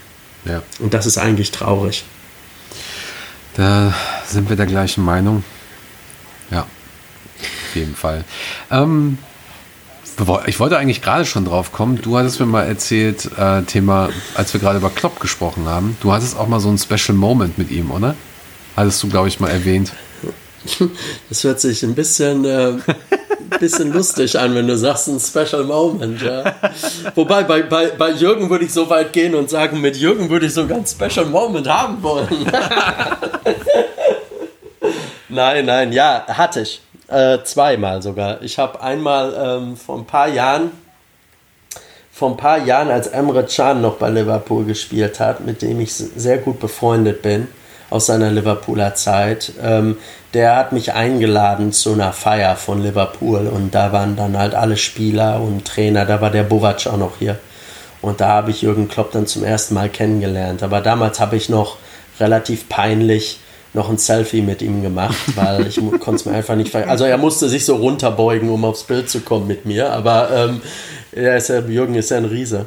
Äh, aber äh, das habe ich, das hat, äh, da war Emre echt toll. Emre wusste, dass mir daran was liegt und sagte, du Jürgen, der Peter ist Dortmund-Fan, würde gerne ein Bild mit dir haben. Und dann, ähm, ja, habe ich da mal ein Bild mit ihm bekommen, aber da wurde kurz geredet und das war's. Aber Jahre später bin ich jetzt halt in einer einer Situation gelandet, wo ich ähm, in dem Club relativ viele Leute kennengelernt habe.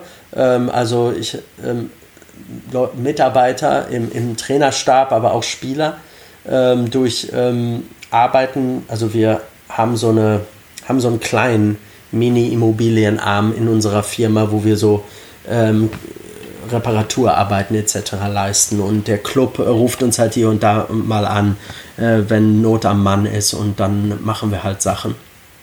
Und ähm, dadurch bin ich dann letztens am Melwood gelandet in einem äh, Meeting mit dem ähm, mit einem mit einer Person des Clubs und plötzlich äh, ja plötzlich stand Jürgen Klopp halt da und dann hat er mich ihm halt vorgestellt und wir standen dann in Jürgens Büro ähm, er und ich ähm, und wir haben uns so fünf Minuten, äh, oder es fühlte sich auf jeden Fall an wie zehn Sekunden, aber ich glaube, es waren fünf Minuten über Fußball unterhalten. Und ähm, das war auf jeden Fall so ein Moment, äh, den werde ich, den werde ich so schnell nicht vergessen, äh, weil ich habe einfach einen riesen Respekt vor Jürgen Klopp in vielerlei Hinsicht.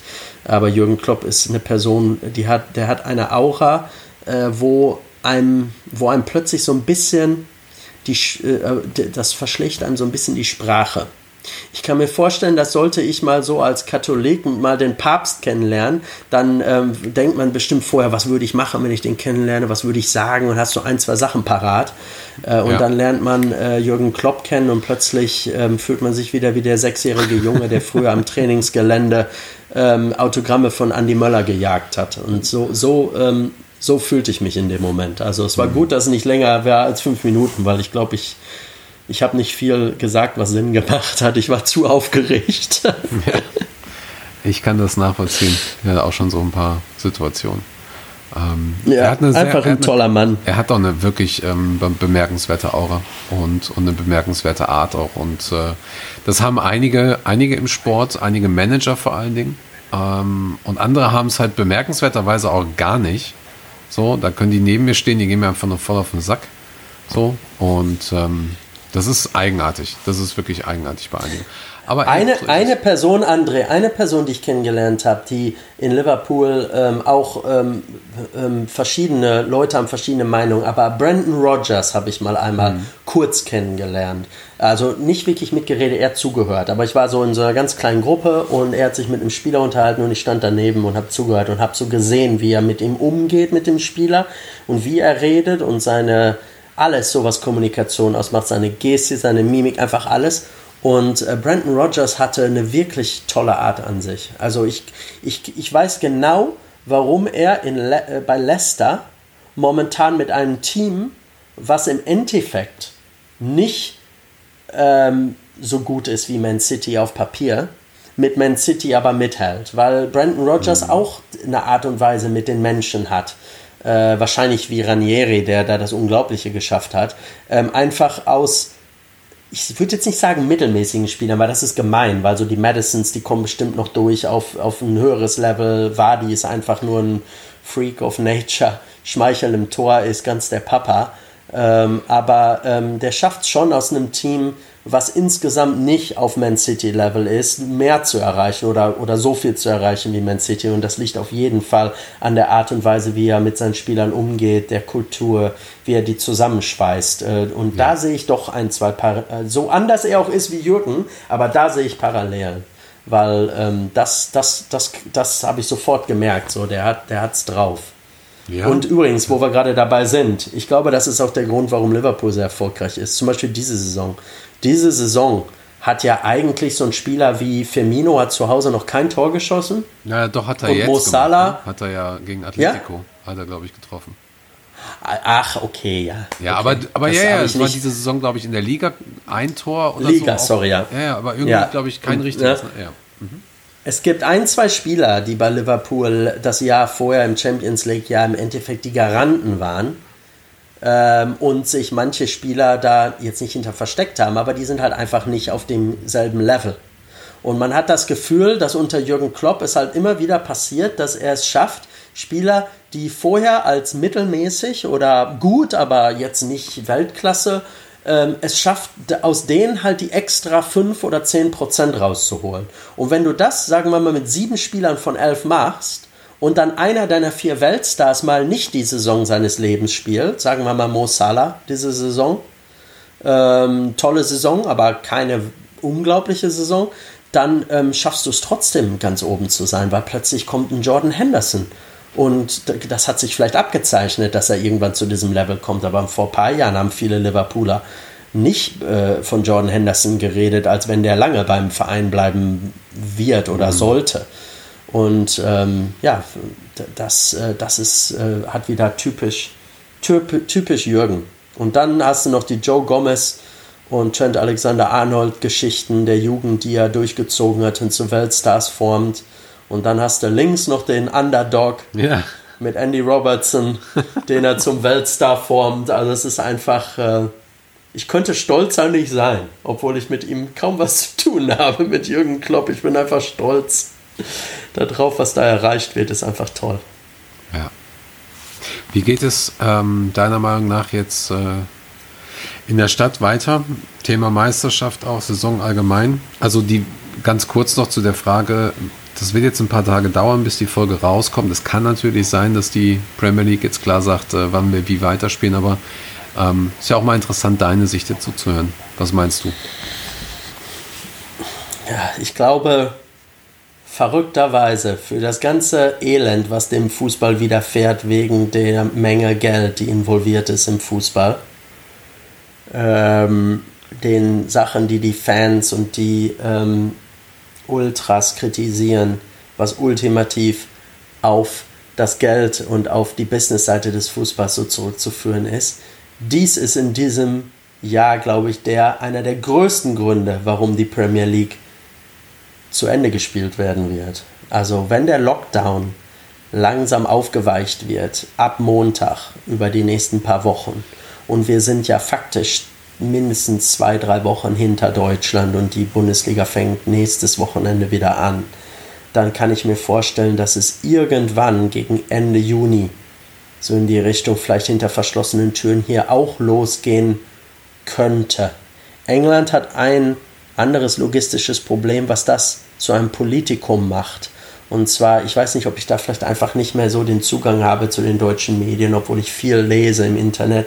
Aber das Problem hier ist, dass viele Angestellte in Hospitalen äh, die ähm, PPE, die Personal ähm, Protective jetzt weiß ich gar nicht, wofür das E steht, Equipment, äh, nicht mhm. bekommen. Ja, also die, die haben ja einfach gewisse, gewisse, gewisse Schutzkleidung nicht und die kriegen auch die Tests nicht, obwohl sie selber im Hospital direkt an der Front arbeiten. Und wenn man dann den Fußballer äh, einmal am Tag testet äh, und den Leuten, die die äh, Sterbenden nicht äh, testet, dann wird es zum Politikum und das ist, wird hier in England sehr, sehr, sehr leidenschaftlich debattiert und nicht unbedingt hilfreich für den Neustart der Premier League. Aber, um auf das Geld zurückzukommen, ich glaube, vor allem jetzt, wo die Bundesliga äh, vorgeprescht ist, ich kann mir nicht vorstellen, dass es allein aus ökonomischen Gründen möglich ist, die Premier League nicht zu Ende zu führen. Ähm, und deshalb bin ich, also wenn ich jetzt wetten würde, würde ich meinen 20 auf ähm, Wiederaufnahme der Premier League gegen Ende Juni setzen mit äh, Spielen in einer neutralen Location, wo wir als Fußballfans eventuell mehrere Spiele am Tag live gucken könnten. Was toll ist, wenn man noch im Lockdown wäre. Aber leider werden wir nicht mehr im Lockdown sein äh, in dem Fall. Aber das ist so mein, das ist, was ich glaube, was passieren wird. Anfield wurde ja als neutrale Location sozusagen sowieso schon rausgeschmissen. Warum ähm, eigentlich? Ja, ich habe äh, da ehrlich gesagt mich nicht, ich war überrascht, dass es überhaupt debattiert wurde, weil das Wort neutral suggeriert ja eigentlich, dass du irgendwo bist, wo sonst kein Clubfußball auf dem Level gespielt wird. Mhm. Auf der anderen Seite könnte man ja sagen, gut, Liverpool gewinnt eh die Liga, dementsprechend ist es neutral, ähm, weil es geht nicht mehr um die Meisterschaft, sag ich mal so ganz ja, äh, böse ja, ja, gesagt. Mhm. Ähm, ja, aber Liverpool wurde auf jeden Fall äh, da nie, nicht berücksichtigt. Gehe, also wir gehen alle davon aus, dass es irgendwo das äh, FA-Zentrum werden könnte, ähm, etc. Aber ich gehe davon aus, dass Liverpool die restlichen Spiele noch spielt und dann wäre es, das nächste Spiel wäre Everton, glaube ich. Ähm, und dann ein Spiel danach wäre Liverpool eventuell Meister. Und dann ist man in der surrealen Situation, wo man 30 Jahre gewartet hat, die größte Party der Stadt zu feiern und nicht feiern darf, weil Pubs nicht aufhaben. Was ähm, ah. Katastrophe ist. Ja. Vor allem für mich, wo ich gerade ein Hotel mit einem Pub gekauft habe, aber okay. Man muss es mit Humor nehmen. Also uns geht es ja, ja auch so ein bisschen. Ist, genau so ist es. Ich weiß genau noch, wir so haben hier, also wir haben in dieser Zeit, wir haben Boss geplant, wir haben Redman TV geplant, wir hatten mindestens noch für zwei Spiele Tickets, drei eigentlich sogar. Dann äh, sind wir mit über über 50 Leuten hatten wir Tickets für Senden, für die Abschlussfeier. Wir wollten uns Boss Night angucken dort. Wir wollten hier noch eine Feier machen, eine Meisterschaftsfeier und so weiter. Also da ist so einiges in den letzten zwei Monaten den Bach runtergegangen. Muss man jetzt, also gehe jetzt nicht anders. Ist einfach, ist jetzt einfach so. Ist einfach so, genau. Und wenn dann irgendwann, wenn wir dann erlaubt, äh, die Erlaubnis haben zu feiern, äh, dann äh, werden wir am Hotel Anfield richtig was aufziehen und dann seid ihr alle eingeladen und wir kümmern uns um euch. Und es wird sicherlich ähm, noch geiler werden, wenn wir dann darauf anstoßen, auch endlich uns wieder umarmen zu dürfen und high-fiven zu dürfen. Ja. Ähm, das hat dann ja nochmal eine ganz andere Dimension, die Feier. Ja, das stimmt. So, wir haben tatsächlich, ähm, ich habe ja gesagt, äh, Stunde war so über meinen, mein, mein Wunsch von so einer Folge. Jetzt haben wir die auf jeden Fall schon mal äh, geknackt. Anderthalb Stunden sind wir jetzt fast am Start. Ähm, hat mir bisher sehr, sehr viel Spaß gemacht. Ich würde jetzt noch, ich hoffe dir auch, ähm, ich würde jetzt Natürlich. noch... Ich würde jetzt noch so drei, vier Quickfire-Questions mit für, für kurze Antworten quasi stellen und ähm, dann würde ich das so langsam ausklingen lassen und äh, heißt ja nicht, dass es das letzte Mal war, dass wir eine Folge aufnehmen. Wir können es ja gerne nochmal machen. Äh, einen zweiten Teil. Gerne. Und ähm, gut, dann lege ich doch mal los. Äh, erstes Spiel von Liverpool überhaupt. Ähm, wenn ich mich nicht ganz vertue, war das ein äh, Europa League äh, Spiel gegen Debrecen ähm, wo ich im Last Minute ein Ticket besorgt habe und äh, bekommen habe und ich echt einfach völlig hyper war den ganzen Tag, den ganzen Abend. Hab mir sogar so einen bekloppten Matchschal gekauft und so. Es mhm. war es war was ganz Aufregendes. Also wenn ich mich nicht vertue, war das mein mein erstes Spiel. Das war auch dann das erste Mal MFit allgemein, ne? Ah, sorry, ja, äh, ich dachte, das meinst du ja. Also das war mein erstes Anfield-Spiel. Ah, okay. Also erstes, Fuß, erstes Fußballspiel generell, wow, das äh, ganz im Ernst, äh, das war auf jeden Fall Borussia. Mhm. Äh, aber ähm, ich, da muss ich äh, nochmal in Ruhe drüber nachdenken. Kann ich, ich weiß auf jeden Fall, das Stadion war noch nicht ausgebaut und Schappi und Riedle waren da etc. Also da, da war die Welt noch in Ordnung. was war dein erstes Spiel, was du von Liverpool gesehen hattest dann? Ähm, wahrscheinlich nicht. Sorry, ja, der, der Britzen. Ähm, nee, und am Fernseher vorher? Ah, okay. Mhm. Wow. Ist nicht so einfach, ich weiß. Da habe ich mich nicht ordentlich vorbereitet. Ich gehe durch die ganzen Fragen durch, auf die ich mich vorbereitet habe, aber da ähm, scheitere ich gerade. Das werde ich mal nochmal äh, anderweitig bekannt geben, wenn ich drüber nachgedacht habe. Ganz im Ernst, ich kann mich da gerade nicht dran erinnern. Es muss ein normales Spiel gewesen sein. Ja. Äh, ein relativ uninteressantes Spiel. Ich kann mich gerade nicht dran erinnern. Nicht Aber schlimm. es war auf jeden Fall schon zu, ähm, das war schon zu deutschen Zeiten. Also ich, ich habe mich, ich habe für Liverpool schon länger ein Fable gehabt, bevor ich hier hingezogen bin. Hm. Wobei sich das dann natürlich entwickelt hat. Wenn man erstmal in der Stadt wohnt, ist das natürlich ein bisschen was anderes. Ja. Ähm, was war so deine beste Enfit-Erfahrung?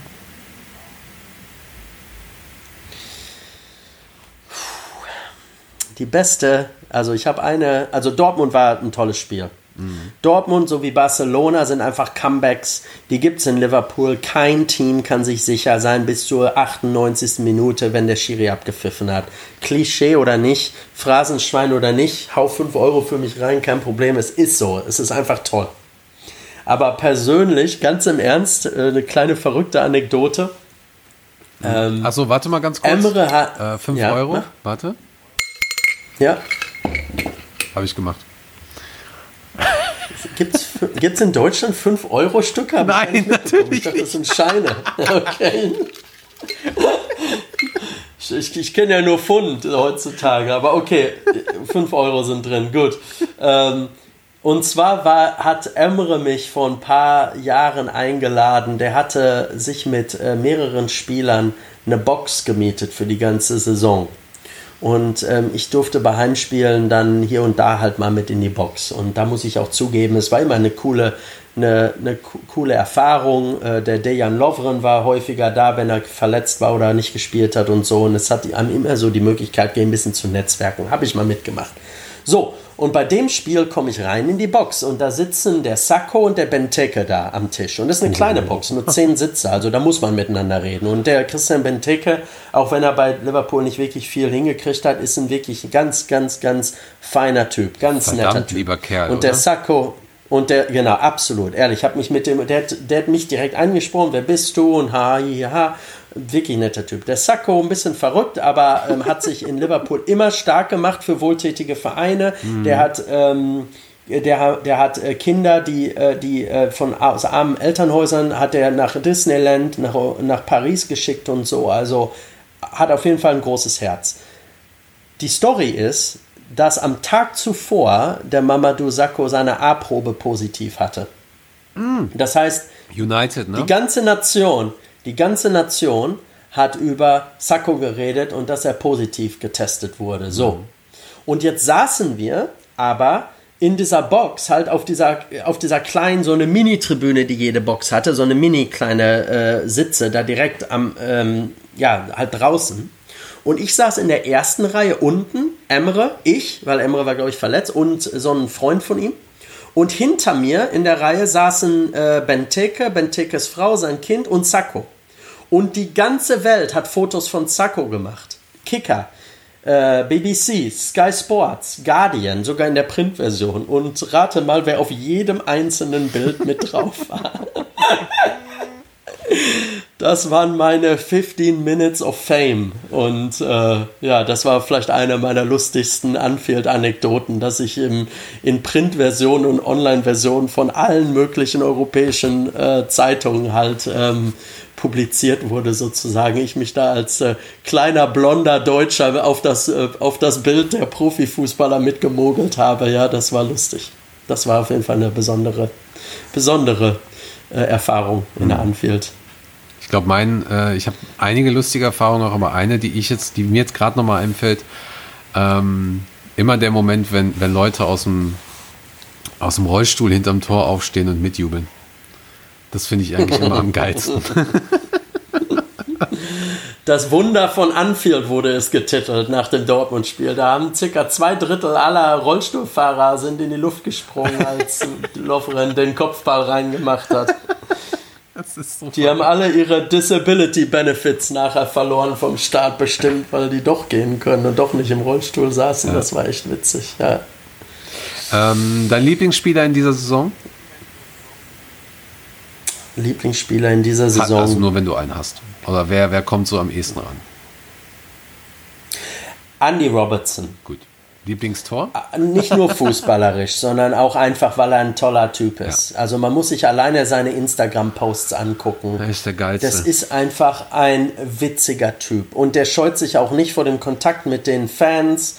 Äh, der ist einfach ein, ein Junge, der vor ein paar Jahren im, im, im halbprofessionellen Fußball gespielt hat und äh, finanziell nicht gut dastand. Und jetzt ist er wie viel wert, wenn man auf transfermarkt.de geht? 50 65 so, ne? Millionen? 50, 60, ja. Ja, ja äh, unglaublich. Also ähm, Andy Robertson ist einfach die Underdog-Story ähm, und passt einfach zu Liverpool und Jürgen Klopp wie Arsch auf Eimer. Mhm. Und eins darf man nicht vergessen, er ist Schotte und mit den Schotten haben wir bisher auch immer alles gewonnen. Also wir haben ähm, immer gewonnen, äh, wir haben immer die Champions League gewonnen und sind immer Meister geworden mit mindestens ein bis zwei Schotten im Team. Müssen, ja, die Nationalmannschaft ist zwar Katastrophe, aber die Trainer und viele von den Spielern in anderen Vereinen hm. haben eigentlich gute, gute Resultate erzielt, ja. Ja. Hast du ähm, Lieblingstor in dieser Saison, an das du dich erinnerst? Also eigentlich sind Lieblingstore in den letzten zwei Jahren von Liverpool immer von Origi geschossen worden. der beste Bankspieler der Geschichte des Vereins, würde ich mal sagen. Ja. Ähm, aber nein, also ich glaube, diese Saison, ähm, ich, ich versuche gerade zu überlegen, welches Spiel es war, aber es war eine Kombination halt Konterfußball von der eigenen Box ja. und Mane äh, macht den dann rein. Ich versuche gerade zu überlegen, welches Spiel es war, aber Mane äh, hat einfach Arsenal? eine, eine ja, genau, ich glaube, ich glaube ja, genau, genau. Oder war das Salah ähm, selber? Aber das war, glaube ich, der, das war, glaube ich, die Ecke und dann ist halt innerhalb hat, von 30 genau. Sekunden, ne? Bam, bam, bam auf die andere Seite. So, und das ja. ist einfach, das ist natürlich wieder Klopp, ähm, aber Mane äh, passt einfach, äh, ist einfach ein unglaublicher Typ. Und übrigens auch wieder, und das ist auch kein Zufall, ein korrekter, lustiger Typ. Ich habe ihn mal ähm, ich habe ihn mal zufällig getroffen und er kam aus seinem Auto raus und ähm, zwei äh, Typen standen da, so mir gegenüber und ich. Und er kam so raus, guckte uns an, wusste natürlich, dass wir ihn alle erkannt haben. Plus er kam aus so einem unglaublichen, mega weißen Bentley raus. Also ist nicht so, als hätte man ihn übersehen können. Und sagte halt einfach, hey, seid ihr blau oder rot? Einfach so. So, so hätte er gar nicht machen müssen. Er hätte auch einfach nur weggehen können. Aber ja, es ist einfach so, es ist einfach toll. Die Stimmung und die meisten Spieler ähm, da scheinen einfach so, äh, so drauf zu sein. Also, und Mane ist einfach, was ein Spieler. Äh, als ich gehört habe, dass Jürgen Klopp sagte, er wollte ihn zu Dortmund holen, hat aber nicht geklappt. Oder ich habe mich geärgert, dass ich ihn damals nicht nach Dortmund geholt habe. Da habe ich mich auch geärgert als Dortmund-Fan. Mein Gott, was der bei uns hätte erreichen können in Dortmund. Aber jetzt macht das für Liverpool umso besser. Ja, ist auch okay. Genau. Schön. Ja, soweit würde ich jetzt sagen, äh, sind wir so fast durch, ne? Und äh, dann haben wir mit Sicherheit noch ein paar Stories für, für die nächste Folge irgendwann mal.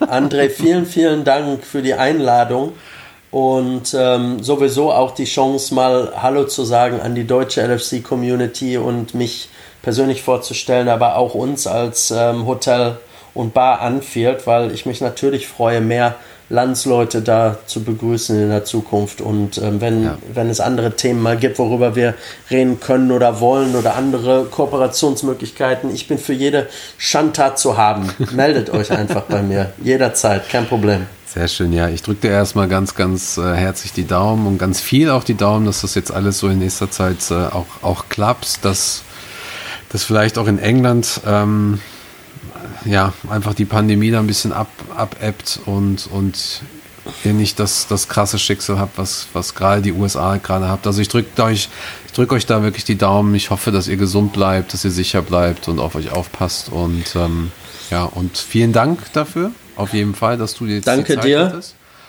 Und, Danke, ähm, dass du diese ganze Zeit investierst, auch in die Community gerne. und die Podcast etc. Das ist ja auch äh, privat auch eine, eine Investition von dir und da sind sich wahrscheinlich auch alle Hörer auch einig, dass äh, das eine tolle Sache ist, was, was du und was ihr macht. Also Dankeschön. macht weiter so. Dankeschön. Gerne. Noch macht's mir, noch, noch macht's mir Spaß. schön, sehr schön. Äh, ganz kurz noch, deine, eure Homepage kommt jetzt auch die nächsten Wochen online, glaube ich, ne, die neue Homepage? Genau, genau, neue Homepage, ähm, hotelanfield.com.co.uk, äh, aber zwischenzeitlich geht einfach auf Instagram, also Hotel ja. Und dann, wie heißt dieser Strich unten auf Deutsch? Underscore in Englisch. Aber wie ja, ja, Unterstrich. Hotel Enfield Unterstrich. Ja, ja, genau. Hotel, genau, Hotel, Unterstrich, Anfield, Unterstrich, Liverpool. Aber findet ihr schon. Und followt uns und wir followen euch und dann werden wir alle irgendwann uns zusammen betrinken auf äh, Liverpools Meisterschaft. Genau. Und äh, wenn ihr das hier hört, werdet ihr wahrscheinlich auch die ersten Informationen auf der Homepage bei uns sehen, im Mitgliederbereich sehen und Ihr wisst ja Bescheid. Wir sind auf äh, Facebook mit dem Scouserfunk. Wir sind mit der Rap Family auf Facebook, Instagram und Twitter. Ähm, gebt uns gerne mal eine Bewertung auf Facebook auch, selbst das hilft. Und ähm, wir sind auch bei Apple Podcasts, da findet ihr uns Spotify. Apple Podcasts kann man auch bewerten. Und äh, seit neuestem gibt es die tolle App äh, Podcast Addict. Und da gibt es auch die Bewertungsmöglichkeit und sowas hilft uns einfach unheimlich viel. Und reicht gerne eure Liverpool-Moment ein. Und wenn ihr Lust habt, auch mal so ein Gespräch mit mir zu führen über die Leidenschaft, Liebe, die Geschichte zum Liverpool FC. Wieso, weshalb, warum, ähm, meldet euch einfach bei uns und äh, du kriegst die letzten drei Wörtchen. Peter? Ich kann mich nur noch mal bedanken, André, bei dir, bei euch allen und ich freue mich, euch alle kennenzulernen, so über die nächsten paar Jahre. Ich freue mich auf das erste Bier mit dir. Mach's gut. Ich mich auch. Ciao, André. Tschüss.